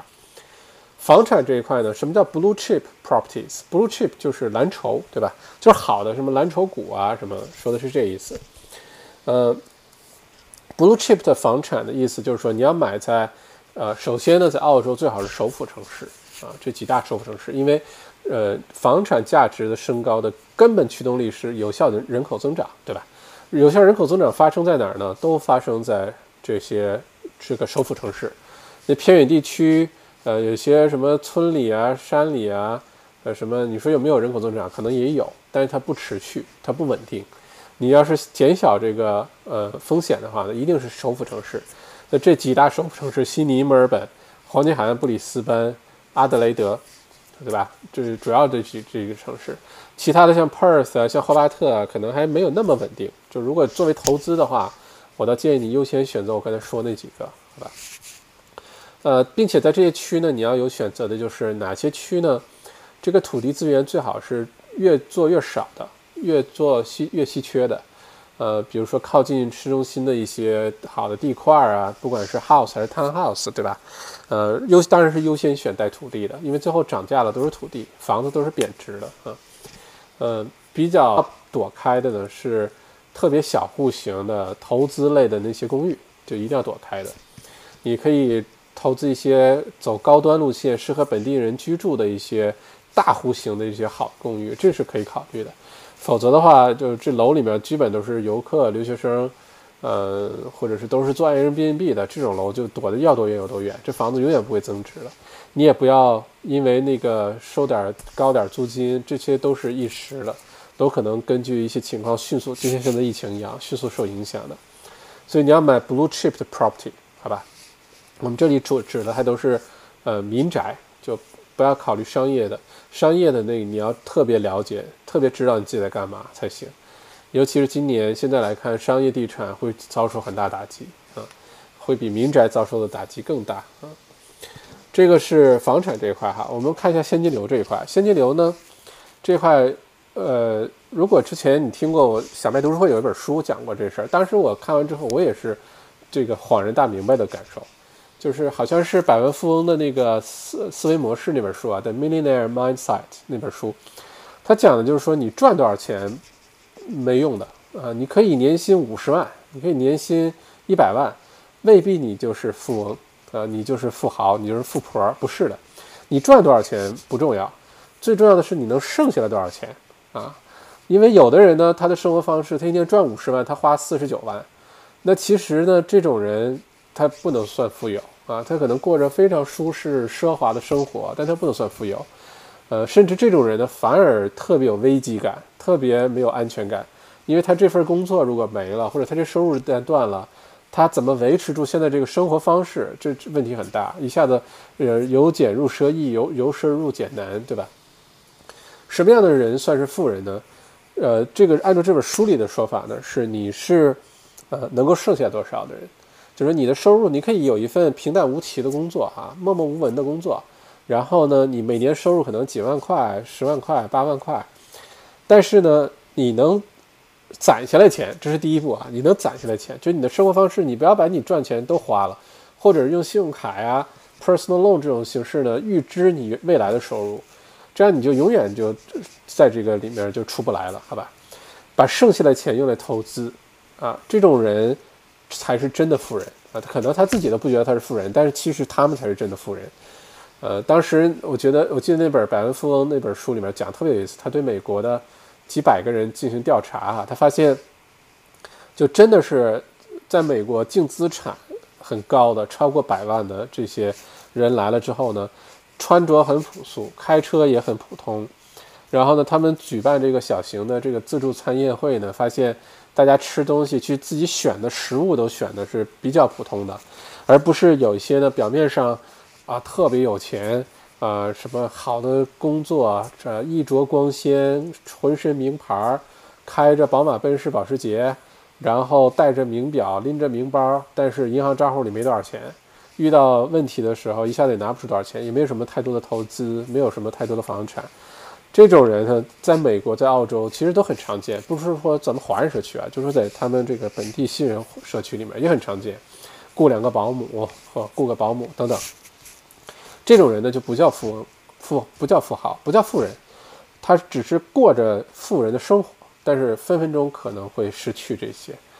呃，而且越到往后的时候呢，这种生活越不能延续啊。随着你收入能力，你你通通过自己的时间的收入能力下降的时候，就会出现一些问题的。反而是那些呃收入不多，我身边我也遇到过这样的人哈，呃，可能工作平平无奇，说出来就是大家觉得大家都是干这些的啊，就是有份工作而已，也没说自己创业经商当老板怎么怎么样的没有，就是上班。但是呢，呃。不要乱花钱，攒下来呢，可能有两三套房子，然后呢，银行里分分钟能拿出个十几二十万的现金，甚至更多。呃，平时就是上班，也没什么太多的奢侈的欲望，但是该旅游旅游，呃，该滑雪滑雪，呃，该干嘛干嘛，但也没有说买一辆车贵到超过自己的能力呀，或者是天天去逛那些奢侈品店也没有。在我眼里，这些人才是真的富人啊，他们才有真的安全感。当发生很多问题的时候，知道怎么去应对。所以，这个现金流这个概念呢，其实跟你是创业呀、你自己经商啊、你做销售啊、你做中介呀、你做内容创业呀，什么，其实跟这都没有关系啊。不管你是做什么的，你你只要把这个思路捋顺清楚了，你不管你是打工的、自己做事儿的，你的收入高也好、低也好。其实都可以，这个呃，把过自己叫你永远都不能呃 live 呃这个叫什么 live 呃 beyond your means，你不能过你超过你能过的生活。你比如说你一年赚十万，你非要过十五万的生活，那你这个生活表面上挺好的，过两三年，但越走下坡路，越来越越窘迫，这坑越来越深。你如果每年赚十万，你就非得过一个五六万的人生，那你剩下来钱去投资，那你给你个十年八年，你肯定是小富婆、小富豪，一定是的。就在这个很重要的区别上，所以在现金流这一段呢，怎么来的不重要，合理合法，通过自己努力的都可以。你做什么的，在澳洲这种地方，你做什么的人也没人看不起你，这点特别好。就大家反正都是做事儿的，靠自己努力赚钱，都很光荣。不会有人歧视你是什么清洁工啊，你是送餐员呀，你是完全没有，只要你是真的是靠自己努力，对吧？大家都是一回事儿啊。而且在澳洲，越是 trade 啊，越是蓝领啊，赚的越多，对吧？但你要注意的就是，你这些现金流想办法创造之后，一定要别把它乱花掉，一定要把它变成房子，好吧？然后让房产的 capital gain，让它的资产去增值，在中间你要能把税务的一些优惠政策充分的利用上。那简直就是无敌了，那就是无敌了啊！很多投资房产投资好的，其实都不是收入多高的人，都是善于刚开始就起开始的。那我说到今年为什么特别好的这个机会哈，我们两边说为什么今年是创造财富最好的一年？呃，在我在我眼里，今年这个机会就今至少今天现在在这儿来听直播的各位是一定要抓住的，因为从两个角度，我客观的去分析它，今年都是创造财富最好的时候。从地产的角度来说呢，呃，如果说房产市场整个澳洲房产市场真的往下坡路走，走个百分之五到十，甚至再多点十五吧，这是很有可能会发生的。三十不太可能。如果想往下降个百分之十左右呢，其实这个机会就非常难得。呃，适合如果说你还能满足条件进入市场的话呢，这个时候千载难逢的好机会，你能选到一些你原来呃。就是看不到的一些房子，从来不拿出来卖的，或者是一去拍卖就一百多号人参加，然后你也抢不到的，呃，明明说好了八十万，最后一百二十万成交啊，就经常原来都这种情况，对吧？市场好的时候就是这样子的。今年的情况不一样，今年呢，比谁能拿到贷款，比谁手里有现金，比谁能这个能买得了房子，好吧？如果你都满足各种条件，能贷下款，今年简直就是你的，就有点像。呃，有点像什么呢？有点像半夜把你放到超市里去吧，你自己随便选，你看见什么喜欢就拿什么吧，有点这种感觉啊。所以今天从房产这个角度来说呢，今天的机会真的是非常非常的好，真的是非常非常的好。而且在房产这个呢，我又发现有一个再细分的一个更好的一个机会，就是呃有一类人呢，他们会充分的享受这一轮房产的红利。我可我会把自己放到那一人，放到那一类人里是什么呢？比如说刚才我提到是我特别喜欢呃墨尔本南边的这个莫宁顿半岛哈，Mornington Peninsula，我给它起名叫牦牛屯儿，Mornington 牦牛屯儿。如果说你的生活方式允许你不一定要住在市中心附近，不一定要住在这离市中心很近的地方，因为牦牛屯儿离市中心差不多五六十公里到七八十公里不等。整个那半岛最远的可以到一百公里了哈。如果说你不是每天跑到 CBD 来上班，呃，比如说你的工作允许你在家办公几天，或者你像我这种情况，就在哪办公其实都可以啊，在办公室也行，在家也行。那如果你又喜欢像牦牛屯这样的生活，靠海、有山、有水，然后有有有牧场、有马、有酒庄、有高尔夫球场、有温泉。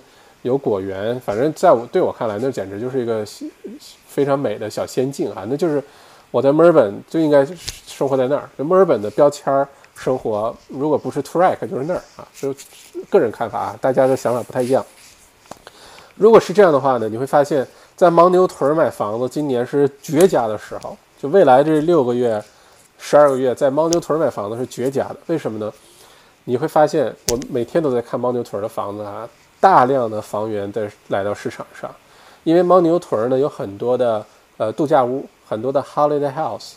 那在经济不好的时候呢，很多生意啊各方面受影响的时候呢，大家刚拿出来先拿出来卖的，一般是自己的这些玩具，呃，比如说你的法拉利啊，你的游艇啊，呃，你的什么这些就是奢侈的这些，就是你不太需要的东西，什么呃摩托艇啊，什么卖的是这些。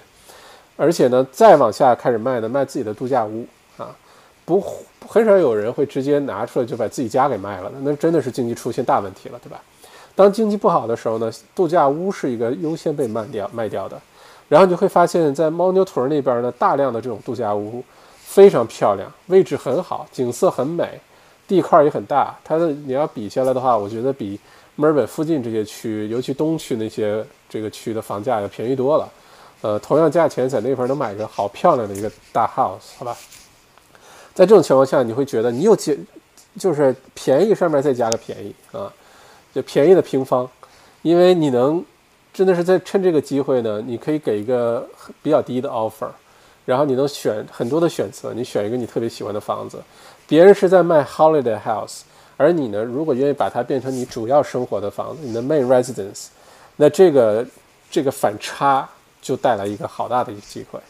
如果你愿意，你喜欢 Mornington 的话，没准以后我们可以到到牦牛屯儿，呃，牦牛屯儿一起去做邻居哈。牦牛屯儿简直真的太美了，我太喜欢牦牛屯儿了。这个说房产这段哈，今年这个机会特别好，就是你你为了未来这这五年十年打基础，你说我能不能在未来十年买十套房子？我的答案是肯定是可以的，肯定是可以的。你现在从零起步。未来十年在澳洲买十套房子，而且不是说都买三十万的公寓哈，呃四十万的公寓不是的，就买 house 买 town house 好好组合，买好一些区的，十年买十套可不可能？完全可能。今年就是一个非常好的一个开始。今年你怎么做？这些房子你进入市场抓对机会了，它的增值的部分可以帮你再买第二套、第三套、第四套。然后你需要关注的是如何建立好你的现金流。去支撑这些房子初期，它还贷款没有还那么多比例的时候，这是你要需要关注的。但能不能买十套房子，非常可能。呃，你要觉得十年买十套太夸张，十年买五套吧。很多东西，你真的是要先认识到可能。呃，这个世界上每天都在发生着我们原来以为不可能的事儿，不管是收入，不管是买房，不管是不管是什么，你只要相信，只要拓宽自己的眼界，你看看，确实这事儿。每天都在发生，那你就开始想，为什么不是我？为什么我不能去做到，对吧？然后现金流这部分呢？我觉得，呃，今年呢，呃，在首先第一步是活下来，对吧？就是你不要影响你的现金流，比如说你的工作受影响了，比如说你的生意受影响了，那你就要想办法赶紧调整自己，你要赶紧让自己恢复这个现金流。我在之前的这个直播当中一直在这这个提醒大家哈，今年下半年澳洲的经济环境会非常恶劣，就你现在就要开始做手这个做准备啊，你要开始着手去去去为下半年最糟糕的情况要开始做准备，你不要到那个时候才去，那就太晚了。这个时候你就要使劲儿建立现金流，不管是调整业务方向。换工作，或者去找点别的事儿干，你不要等等着，等着一切变好。我跟你说，你如果等下去，一切不会变好的。一切变好是因为你自己调整自己了，它才会变好。呃，否则下半年经济环境非常恶劣，失业率会非常高，很多生意倒闭潮也会来到的。呃，没有那么乐观，就看谁能活下去。如果能熬到明年初。熬到明年上半年，那很多东西又后又好起来。问题是你能不能熬到啊？所以现在呢，你就是要赶紧动手去调整自己，去把现金流。第一步是稳住，第二步呢是看如何把现金流给建立起来，这个非常重要。赚钱的方法非常的多，呃，非常的多。而且在澳洲有个好处就是，只要你勤快，你别太懒惰，你勤动脑。尤其咱们华人，就其实聪明人特别多。呃，又很勤奋，对吧？你基本上做很多事情，只要努努力，都是秒杀这个 大部分其他人的。把这个好好做呢，只要你现金流今年很稳定，然后你用这些充沛的现金流能获取贷款，然后能去买房。我跟你说，今年和明年的上半年，至少到明年上半年，有可能是明年全年哈，二零二零、二零二一年这两年。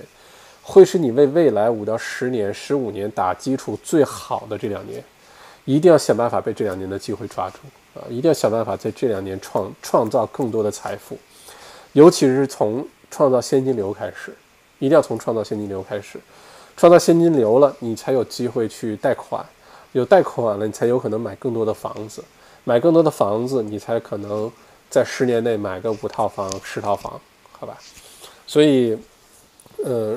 归根结底啊，说起来这个没什么好神秘的，很多人都了解这个原理。你问问澳洲真的发家致富的很多人，他会告诉你，我就是做了一份工作，然后收入高了，我怕上太多税就买房了。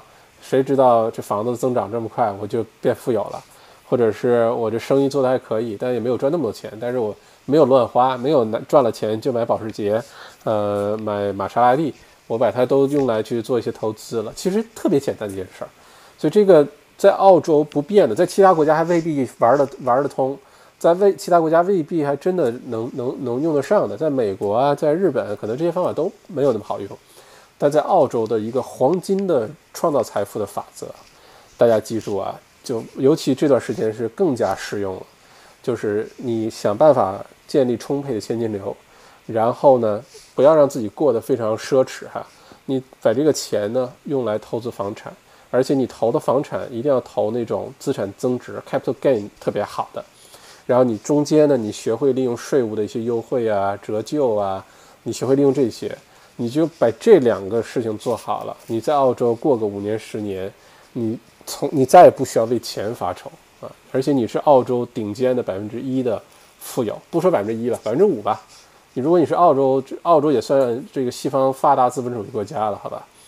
如果你在澳洲是 top five percent，生活环境又这么这么好，又这么安全，这辈子不挺好的吗？啊！而且人人都做得到，我说这人人都不夸张，真的是只要你理解背后的这个思路了，你就按部就班的去做，嗯，尤其抓好今年的机会，你会发现这事儿其实特别容易，啊，嗯。光是我自己白活了半天，没有看大家留言哈，我不知道大家听完之后感觉怎么样啊？你如果觉得我胡说八道，欢迎点呸，好吧？你要是想点呸的话呢，记得点两下哈，确定你点上了，记得点两下啊。如果你觉得说的好像有点道理，你可以点个赞。嗯，这个再再说一下，不是我发明创造出来的想法，是之前在澳洲很多的这些。创造财富的讲座也好，我看过的很多书也好，呃，亲眼经历、亲身经历的澳洲的这个生活方式也好，就是这么简单一个道理：创造现金流、投资 capital gain 的这个 blue chip 房产，就这么简单。然后循环一直做，你咬牙坚持个五年、八年、十年，你要是三十岁就做到了，那恭喜你，你就真的是财务自由退休了哈。我看看大家的留言哈，大家看看有没有什么不同的意见啊，或者是有什么问题啊，大家可以我们一起聊一聊哈。然后时间也差不多了啊，一个小时二十分钟，OK。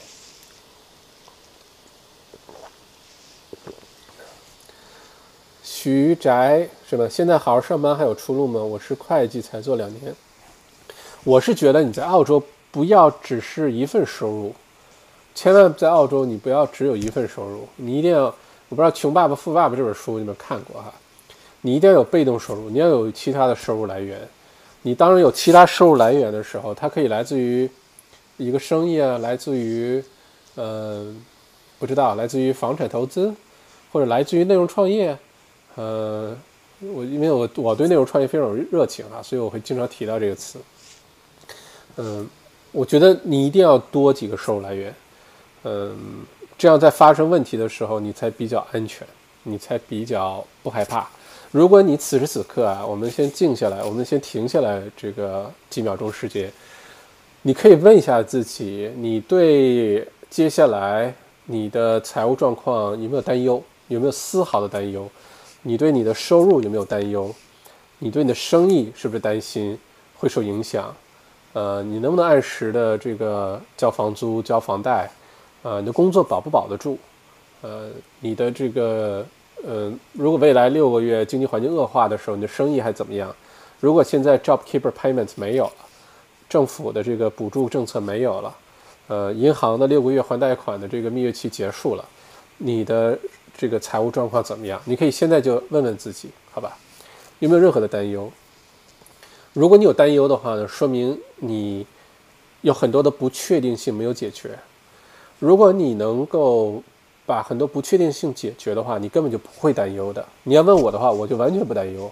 我不管这世界变成什么样，我都不担忧。呃，我不但不担忧，我还觉得挺好的，因为越是这样，机会越多。嗯。再再多说就有点吹牛了，就不说了。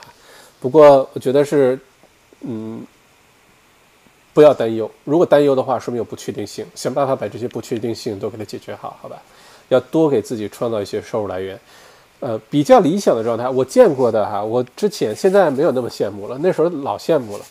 我觉得特别羡慕那种状状态是呢，你有一份极其稳定的收入，它可以不多，它可以但挺可观。比如说你一年。七八万也行，十一二万也行哈，但它稳定。比如说你在大学工作，你在政府里面工作之类的，而且呢，一直你就有这收入，工作还没有那么忙。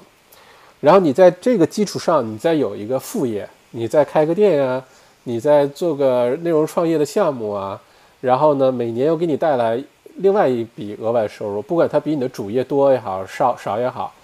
然后我觉得这种生活方式，这种收入就这进可攻退可守，哇，就特别好。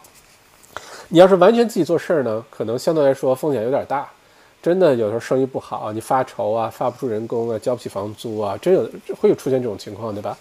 但你要光靠一份人工呢，也不太好，你都交税了，你剩不下什么钱，想攒点钱也不容易，所以我觉得你一定要在澳洲想办法，要给自己创造其他的收入啊，这是我的看法。嗯，好好上班还是有出路的话，但是你不能只靠一份工作啊。嗯，还有什么做销售、公务员、储蓄、比特币，呵 呵去当采矿工人，百分之四十六的个税。其实，在澳洲呢，如果你就是老老实实上班的话呢，基本上很难有前途。呃，因为就是税太高了啊。澳洲的整个的。如果你了解澳洲的税务体系，澳洲的呃特点是什么？福利好，对吧？呃，全民医疗啊，Medicare 啊，还有什么这些教育啊，就各方面你觉得都挺好。但你要知道这些钱是谁来买单？呃，靠的就是税，对吧？那税是哪来的呢？绝大部分呢是靠上班族啊，上班族呢固定的每年要为税务系统贡献大量的税务，呃，而且你的税呢，你是先扣去你的税。才发人工给你，对吧？然后你用税后的收入去买带 GST 的东西，什么，你的消费能力其实大打折扣的。你还要买那些带税的东西，你在这种情况下还想攒点钱下来，这个真的有点太难了。你会发现，整个澳洲的税务体系是给做生意的人设计的。说白了就是，你比如说你赚钱了，你不是先交税，你要做生意的话，你每每到一个季度了，你才报税，才把 GST 交上去，对吧？然后你这一年没有收入、没有 income 的话呢，没有 profits 的话呢，income tax 你也不需要交啊，你可以有 loss。然后很多东西呢，你要是自己经营公司的话，很多东西还能折税、抵抵税啊，还能折旧啊。所以整个澳洲税务体系是给中小企业主设计的，这是我的看法。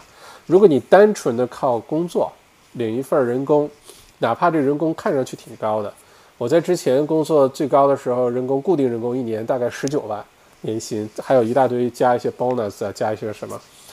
当时觉得生活挺好的，但是你一看你上了多少税，还是很心疼的，非常心疼。你一一小一半儿都基本上上税了，好吧？那在这种情况下，开始深刻的理解哈，呃，在澳洲你要想创造财富的话呢，你要不然就是你一定要给自己增加一个维度，你要不然通过房产投资，就你要有投资。你每天早上醒来刷牙、刮胡子、画眉毛、抹口红的时候，你对着镜子都应该问问镜子。我今天应该投点什么？每天都应该问你，就你今人的一生，我觉得，尤其在澳洲，你除了吃喝拉撒睡，你还多出了一个投，吃喝拉撒睡投，每天你就要问自己，我今天吃喝拉撒睡了，我投了吗？我投资什么了呢？我可以，呃，你去什么那些，我用那个 Raise 那个那个 App，你可以去今天多存一百块钱进去，投点什么这股票的指数啊，投点什么东西。我是不直接投股票的哈。呃，你可以买零点零一个比特币，你可以这个呃等等等等，不管你干嘛，或者是再简单点儿，你投资自己，好吧？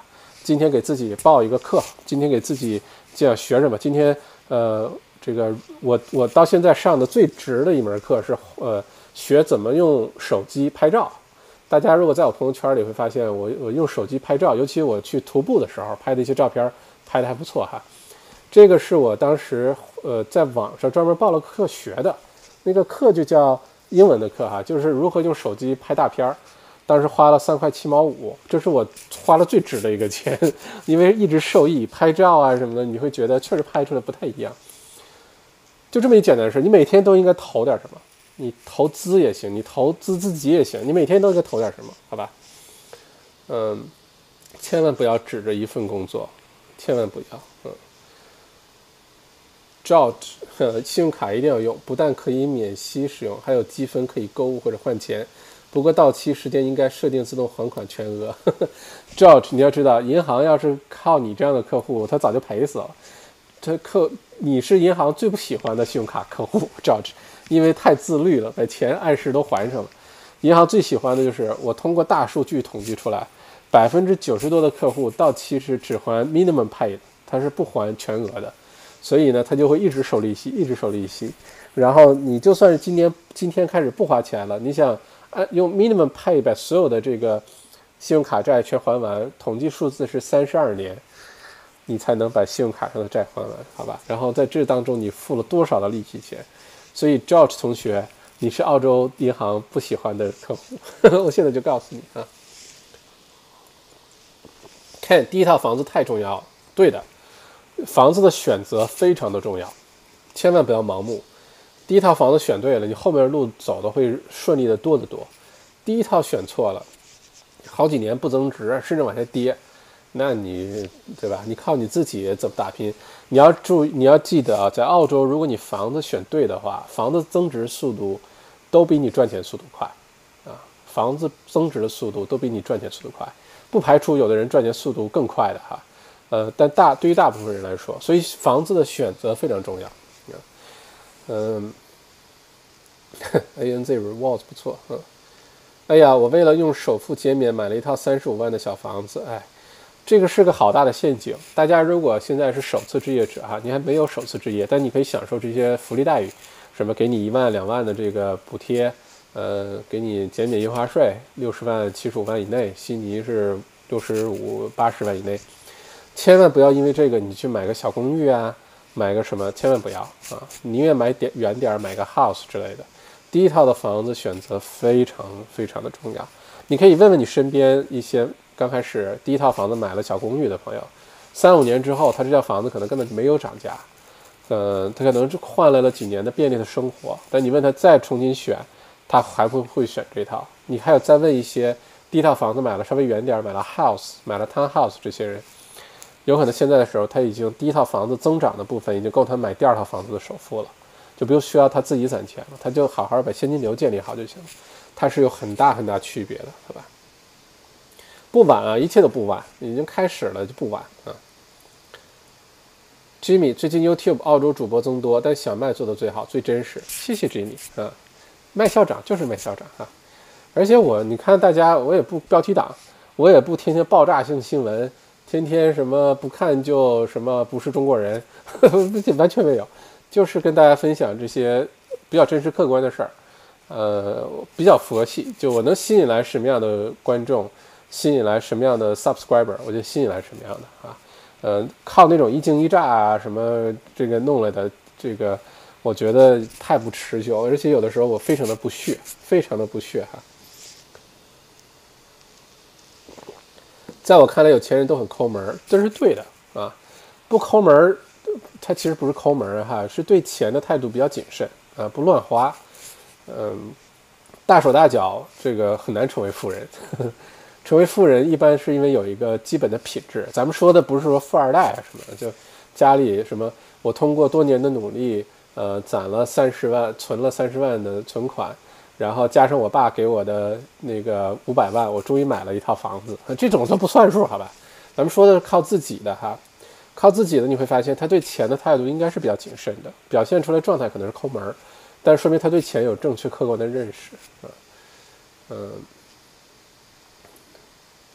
富豪，富庶的富，好，我认识个朋友，夫妻俩每年每七年还完一套房子，嗯，你看，我跟你说，这种就真的是富人啊，他表面上看上去穿着打扮什么可能非常不起眼，但这是真的富人，他是最有财务安全，分分钟实现财务自由的人啊，尤其在澳洲这种生活环境下。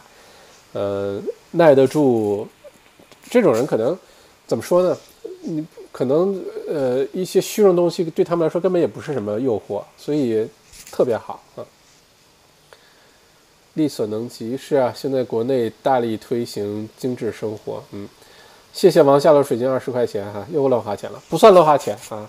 王下楼水晶每次到这个小麦直播间，基本上每次都会打赏二十块钱是吧？这不算乱花钱哈。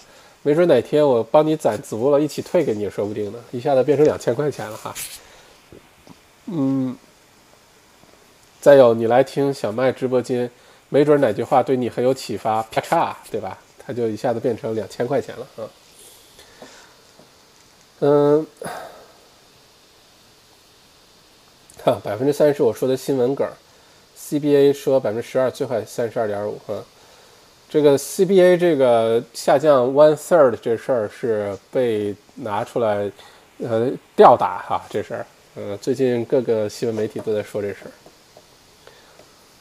Mili Daniel Noble Park Townhouse 能买吗？你要问我，我这么说哈，因为我发现呢，我表达的态度越鲜明，表达的观点越鲜明，点差评的人越多，然后。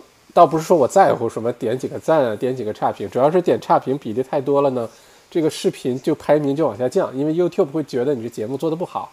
但是我又不能完全迎合大家的这个光听好说的，这我又觉得对不起良心，就我一定要做鲜明，呃，观点鲜明的这个 YouTuber，这是我自己的看法。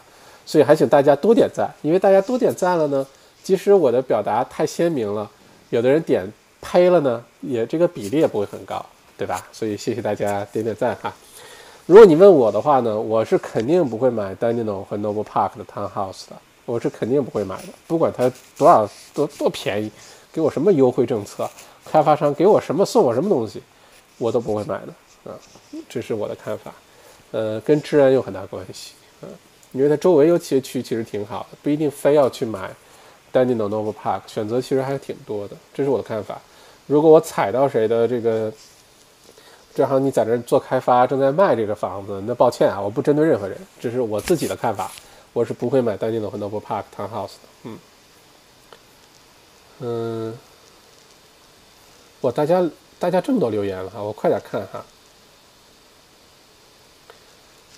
嗯，我得把我那套卖了，再贷款可以买。嗯，今天也是一个投资组合重新组合的一个机会哈。如果你公寓一直留在手里，你要知道什么时候该做取舍，什么时候要赚赚势断腕，因为这里有一个机会成本的问题。你如果咬着牙持有，再过三年五年它还没涨，但如果这个时候你稍微赔一点把它卖了，然后呢，你贷款你买一套 house，三五年之后可能涨了很多，这个道理还是要想清楚的哈。毛下了水晶那两个区千万不能买，呃，现在都没人租，呵 呵是的，多少年都没涨过价了。哦，看来大家的看法还是很类似的哈，贷不到是最大的痛，贷不到款是因为现金流的问题啊。你要是呃这个打税的收入，呃到一定程度的时候，你又有存款或者是房子有 equity，银行是很乐意贷款给你的，因为银行现在要找赚钱的来源，但是又要很谨慎，风险可控。所以是这么一个呃想法，嗯，治安确实不好，对的，治安很差，好多黑人，嗯，现在银行还贷款吗？贷呀，当然贷了的话，当然贷啊，银行是很迫切的想把钱贷出去的，只是要非常谨慎的贷出去，因为不能有任何的闪失哈。呃，对于马云说的以后房子都是白菜价，你怎么看？马云说的应该不是澳洲吧？国情不一样哈，我刚才说的澳洲创造财富黄金法则，放到其他国家也不一定好用，因为这个就特别适合澳洲的国情，啊。Sally Mornington 具体看哪儿？我现在看的是西海岸，就是靠近 Nippy Highway 一直往下走下去，从 Mount Eliza 开始看，Mount Eliza、Mornington、Mount Martha，然后转 Mana，然后再往下看，看到，嗯，包括像这个什么 Rosebud。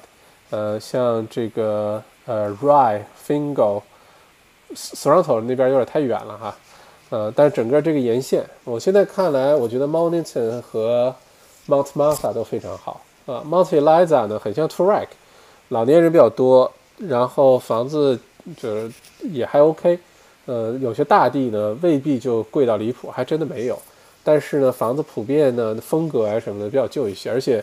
Mount Eliza，我专门去那个区去就调研过，它的平均收入水平啊、人口组成各方面，嗯，不是一个特别有活力的区，我的感受。呃，Monnton、Mount Martha 就是 Mount Martha 是 Monnton 下下一个区，就明显活力多很多，呃，年轻很多。然后，嗯，就我个人而言呢，我要不然就选呃 Monnton、Mount Martha，要不然我就往里面选选 Red Hill。选呃，这个这个刚才说的还有什么？呃，Red Hill 啊，Rosebud 这些，然后就是有酒有葡萄园的，有小农场的，能养两匹马的，呃，我觉得这些地方都特别好哈。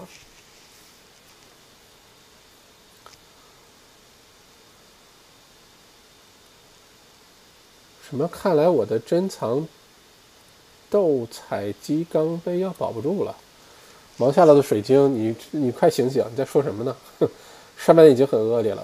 你要是觉得澳洲上半年经济不好，你等到下半年看一看，只会比现在更加糟糕。大的环境一定是，但是呢，商机也会比现在还要更多，你信吗？嗯。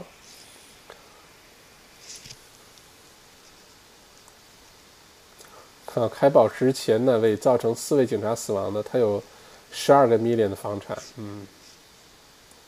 在牦牛屯中等的价位 house，对于首次置业人就买那边来投资，贷得到款为前提合理吗？完全可以啊！如果你首次置业买到 Monington 了，我觉得，而且 Monington 我跟你说，Monington 附近就包括 Monington 本身这个区，七十五万以内啊，是很多选择的，而且是 house，不是 town house，有地的，几百平方米的地的，嗯，而且房子没有说旧到不能住，都没有，就马上就可以搬进去住的，选择很多。你买 Monington 那边呢，千万注意就不要买 Townhouse。最近 Monington 那边 Townhouse 绝对是供大于求的，千万不要买，一定要买 House。首次置业买去 Monington 完全没问题哈。首次置业拿 Home First Home Grant，你要自住十二个月，至少自住十二个月哈。对，六十到七十万，六十万以内是完全免掉 Stamp Duty，不管新房、二手房。或者是自自己建 house land package，六十万以内在维州是完全免印花税。如果七十五万呃以内的是印花税减免，不全免的减免哈。OK，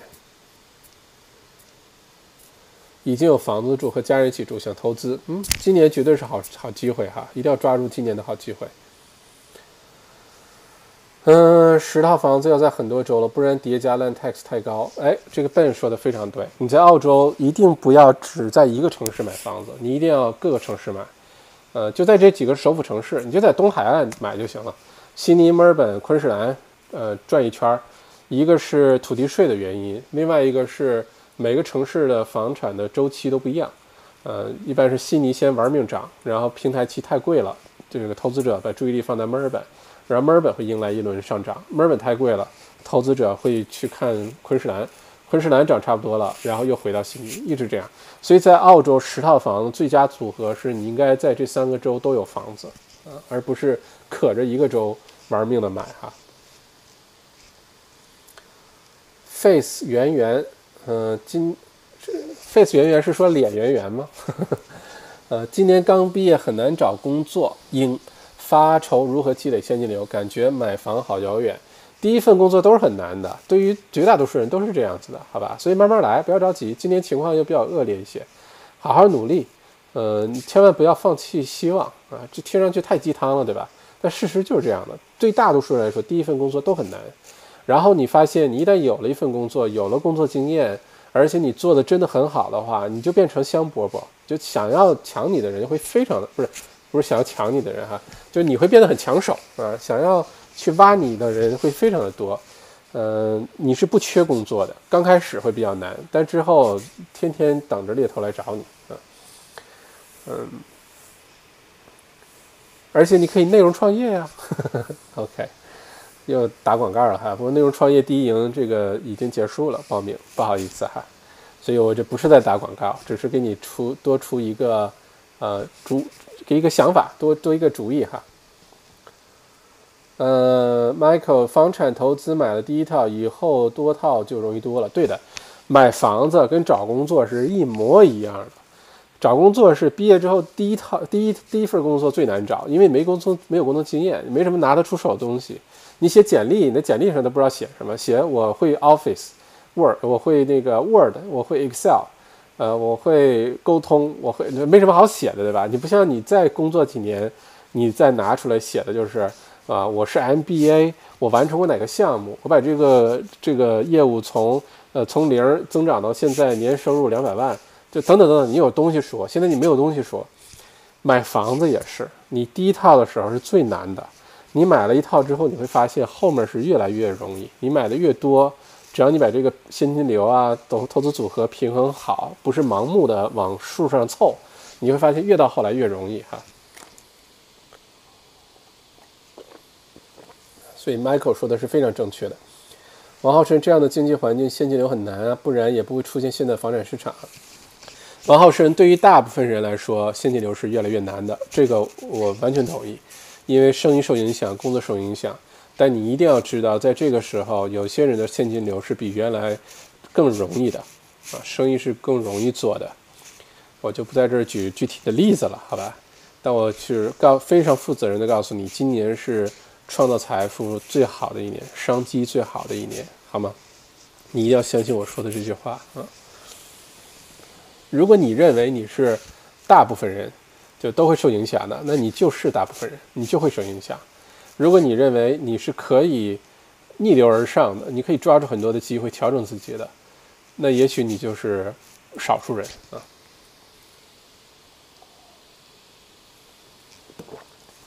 一个好一个好的税务师很重要，非常赞同。一个好的税务师非常重要。现在还能加你的微信吗？王下的水晶，你是说我吗？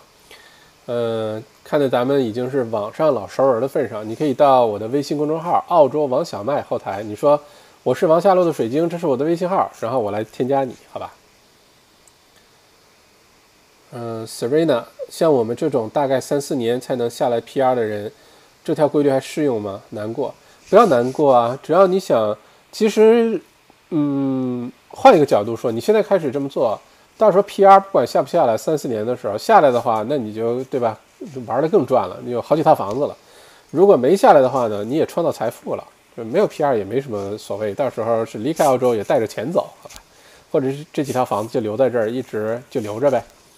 呃，买房子跟 PR 有没有关系呢？肯定是有的，因为你有些政策啊、一些贷款啊、有些享受的一些福利可能不太一样，像首次置业啊这些东西，对吧？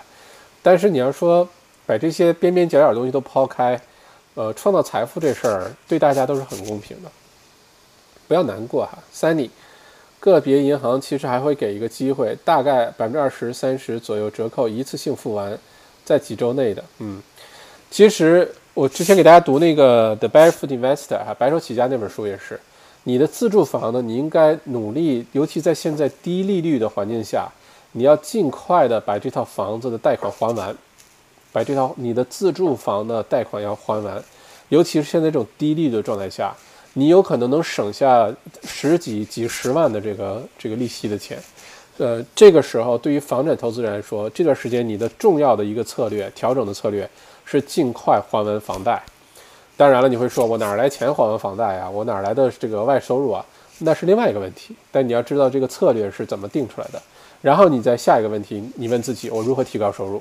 如果你把所有的办法都想尽了，你也没办法提高收入，那没关系，这个策略你不执行。但你至少知道有这么一回事儿。此时此刻，在现在这种低利的环境下，听麦校长一句话：你最重要的房产投资策略之一是把自己的自住房的贷款全还完，享受银行的折扣也好，减少这个利息的付出也好，你能省好多好多钱啊。嗯，但是投资房增值后卖掉的差价要交税。呃，这个是这样啊，如果你在这个房子里面自己住了十二个月以上。就没有 capital gain tax 了，好吧？住十二个月以上，再有呢就是不要卖，这是一直的观点。你在澳洲买房不要卖，你在投资房产当中犯的最大的错误就是把它卖掉了，嗯。嗯，OK，还有什么？Sunny，我身边一个朋友从第一套房子 refinance 贷款增值又买了一套，哈哈。对呀，这就是最基本的套路，没什么秘密。第一套好好选。选好了之后，过两年从六七十万增加增长到八九十万了，然后里面多出二十万的 equity，呃，银行把给你百分之八十，也就是十六万，就就就买第二套了。然后第二套到时候你有两套房子一起一起在增值，一起就缩短时间了，你不用等那么长时间了。然后两套房子各 refinance 出了一部分，再买第三套，然后到时候有三套房子陪着你一起增值了，你又缩短这个积累时间了，然后。你就把你的现金流弄明白了就行了，好吧？所以真的是在澳，这个不是什么秘密，很多人都是这么做，做得很好。所以大家也要一定要抓住今年的机会哈。后悔为了 PR 读会计，现在还不知道电工搬砖，还不如电工搬砖工。OK，嗯哒哒哒哒哒哒哒哒哒。哦，大家的问题越来越多哈，咱们时间也差不多了，我快快再挑几个问题。如果你有特别想问的，特别特别想问的，你可以发个红包啊，不管多少，你发零点九九，我也会看到，我就给你回答了。看一下大家有什么特别想问的问题哈。Lucy 里麦校长给的都是很中肯的意见，赞！大家把小麦读书所有关于房产书都听一下，就理解更深刻了。对的，很多基本的道理。都非常的这个朴实无华，都摆在桌面上，大家可以去了解一下，都没有任何的秘密，好吧？秘密就在于你没有去了解，就给你告诉你这个这个杯子里边是好喝的水，喝了就能解渴，就不会脱水了。但问题是很多人不知道这杯子里装着水，很多人告诉你是水，他也不喝。问题其实出在这儿，好吧？嗯。OK，大家在讨论怎么选区，Rent Vesta，嗯，Ondura Townhouse，Ringwood Townhouse，大家都在问 Townhouse 哈，我觉得是这样啊，你要是买 Townhouse 的话呢，你你要理解的是，这个买房子的优先级是这样的，首先是土地，然后是土地上有个房子，然后是就是 house 哈，然后呢是。小的土地上有个很好的房子啊！我我重说一下啊，我重说一下，这个是在澳洲买房子，就是从投资角度最好的优先顺序。注意我说的是投资角度，不是自住的角度啊。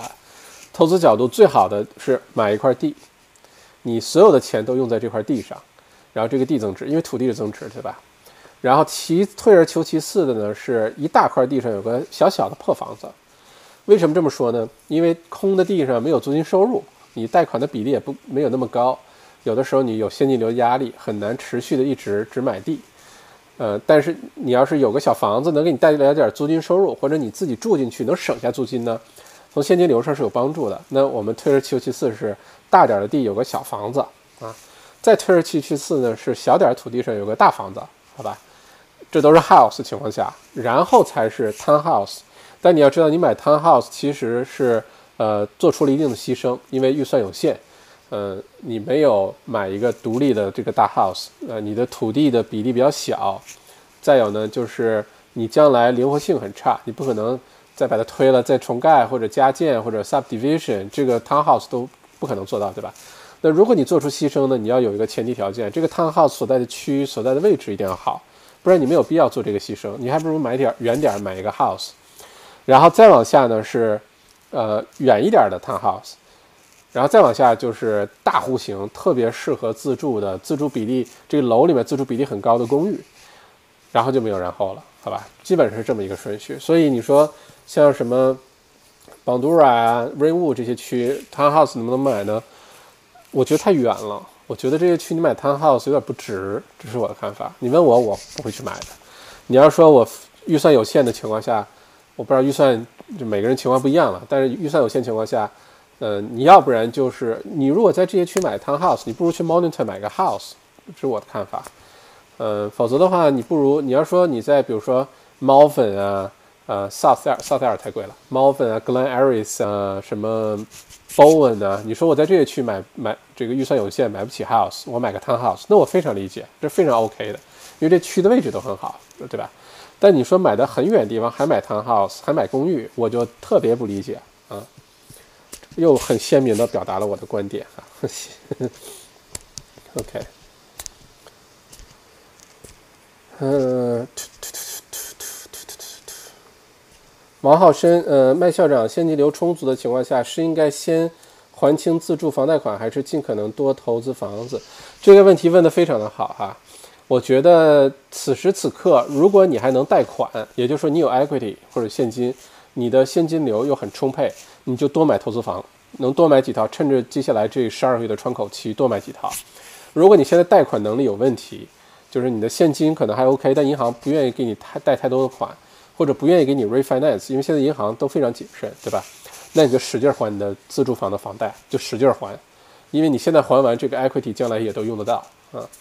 嗯，基本上策略是这样的。呃，低利率的环境还会也维持好几年。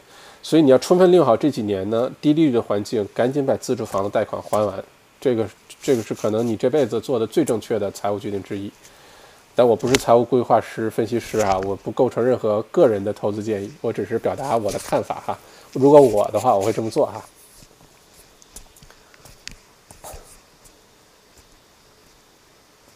呃，麦校长说，尽快还完贷款，是不是对呃整体经济信息信心低？如果不还完自住房贷款，拿这些钱去投资，是不是风险很大？Eric，我不是这个意思哈。我对整个的澳洲的经济的未来的六个月的信心是非常低的。呃，或者这么说，我对澳洲未来六个月的经济下下跌这个信心是非常足的，这一定会下跌的。呃，澳洲经济可能要花一两年的时间，这个在这个低迷期当中，这是我的看法。房产市场也会出现下跌，临时的短期的下跌，这一定会出现的。但是并不，我让我我出出就是告诉大家，尽快的把自己的自住房房这个贷款还完，跟这个没有关系。这个呢，其实是在借助这个占一个便宜，就是说现在这个低利率的环境下，如果你又是浮动利率，你在这个环境下，如果尽快的把自己房贷还完的话，你长期来说能省下了真的是十几万啊，或者几十万的这个利息钱。然后对于你之后这些钱，你用来投资，用来干嘛？这个好处是非常多的。倒不是说对经济不放心，你投资这个时候投资的确要极其谨慎，Eric，呃，投资生意啊，投资什么东西的确是非常谨慎，呃，入手一些好的 blue chip 的房产倒是好机会哈。呃，韩韩少是吗？谢谢两块九毛九哈。当时买了 Rainwood，现在有点后悔。现在在想看要不要卖掉，拿它亏点，然后买个 house。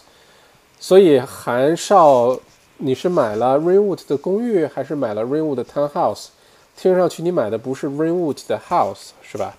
如果你买的 Rainwood 的 house 的话，问题应该不大哈，应该挺好的。但如果你买了 Rainwood 的公寓，我就表或者 townhouse，我就表示不太理解了啊，就非常非常不理解了。嗯，OK。哦，差不多两个小时了，大家还有什么特别想问的问题吗？呃，这个如果想问的话，赶紧问；没有的话，今天咱们就到此为止，两个小时。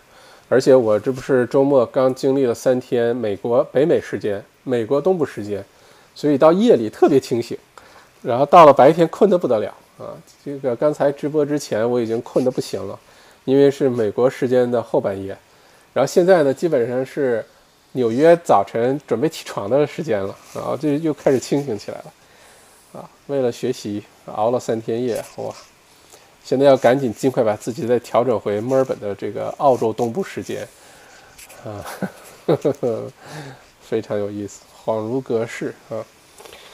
不过总结一下今天的这个话题呢，就是今年的整体的澳洲经济环境会越来越恶劣，在复苏之前它会变得更好，在。在变好之前，它会变得更差，这是我想说的。大家要做最充足的准备，要做最坏的打算，不管你是打工的还是自己经商的，好吧？这是我的第一个观点。第二个观点呢是，越是在这种情况下，越是创造财富的好时候。你要知道的是如何调整自己，你要知道的是如何抓住很多的机会。呃，我在我今年可能是呃最容易赚钱的一年。这是我切身的体会，好吧？呃，第三个观点呢，是跟大家分享一下在澳洲最基本的创造财富的一个黄金法则，就是创造充沛的现金流，然后不要乱花，然后去投资。投资什么呢？买 blue chip 的房产，并且一直持有，不要卖它。然后你把这个平衡找好，把一些税务的优惠政策，一些什么折旧啊、复扣税什么，把这都用上。你基本上这么做，你哪怕普通打工。你在澳洲没有说年收入多少，你最后依然是个富人。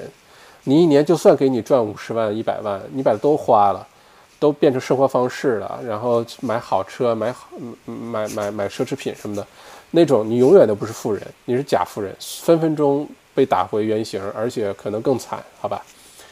嗯，这是我主要的这几个观点，好吧？今年未来的六到十二个月，澳洲房产市场很有可能会下跌，至少未来六个月吧。反而是进入市场的好时候，反而是进入市场的好时候，好吧？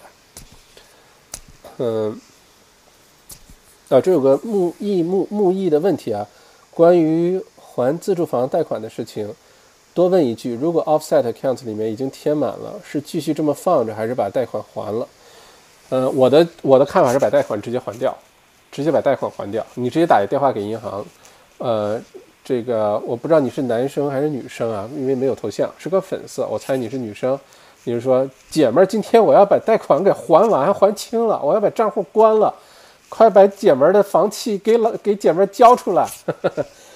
呃，你会遇到的情况是，银行会不择手段的劝你不要把贷款还完，呃，会不择手段的让你把这账户继续开着，会不择手段的给你各种优惠政策，就不让你重新那个。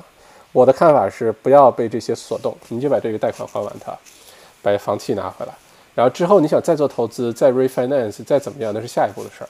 如果是自住房的话，我的建议是这样，好吧？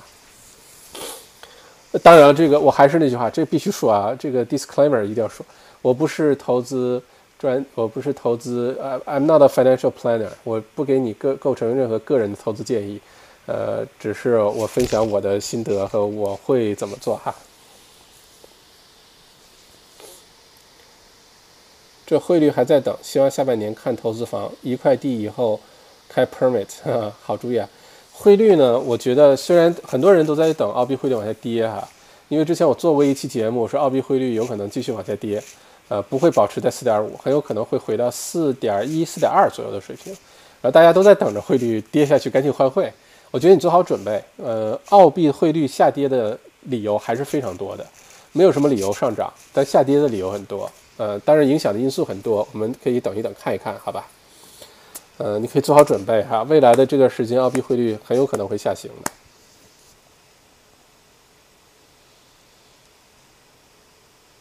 安卓的小麦读书什么时候出来？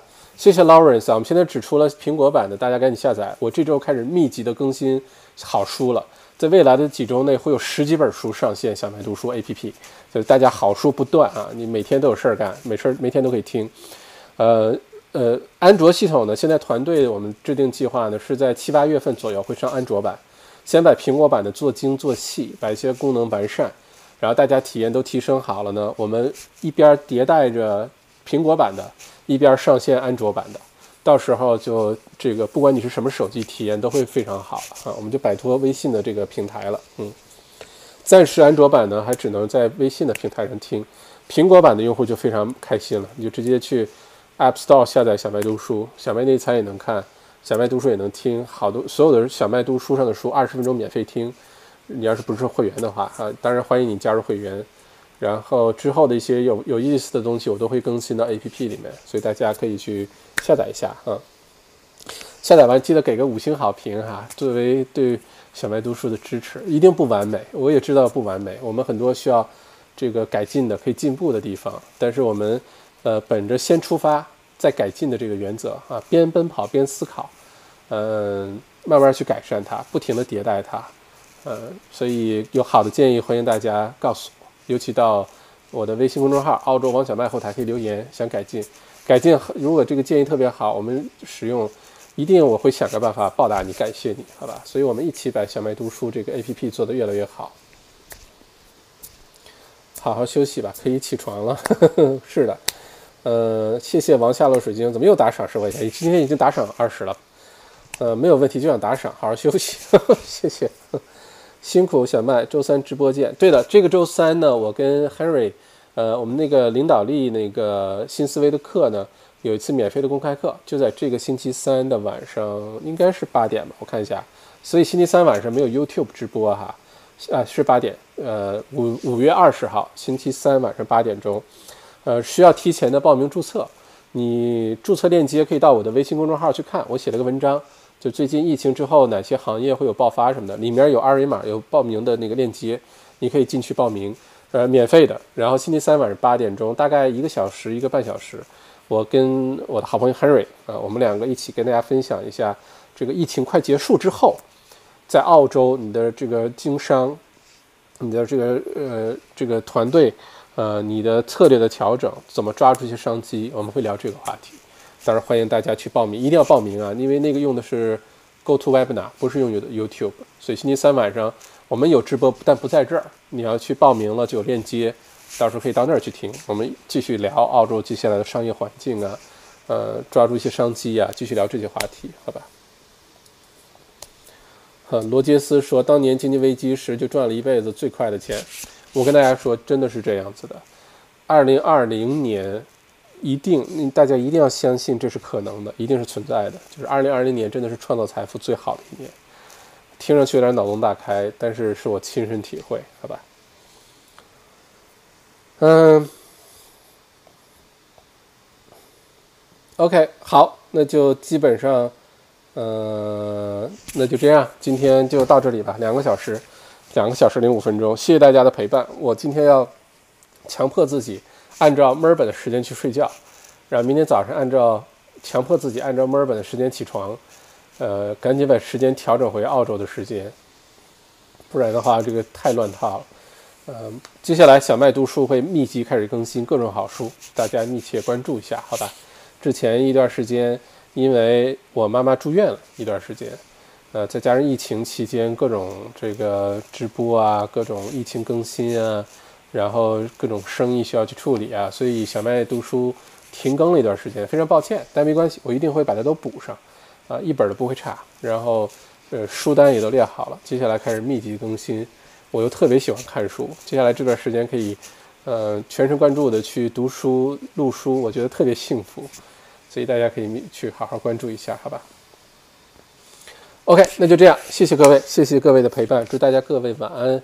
咱们星期三的晚上八点钟，大家记得去注册一下，到我的微信公众号“澳洲王小麦”，你会看到最近我发的一篇文章里面有一个报名的二维码，呃领导力的课，这个疫情之后商机在哪里？你去报名，然后咱们星期三晚上继续聊，只是换了个地方聊。还有我的这个好朋友 Harry，我们一起聊这事儿，好吗？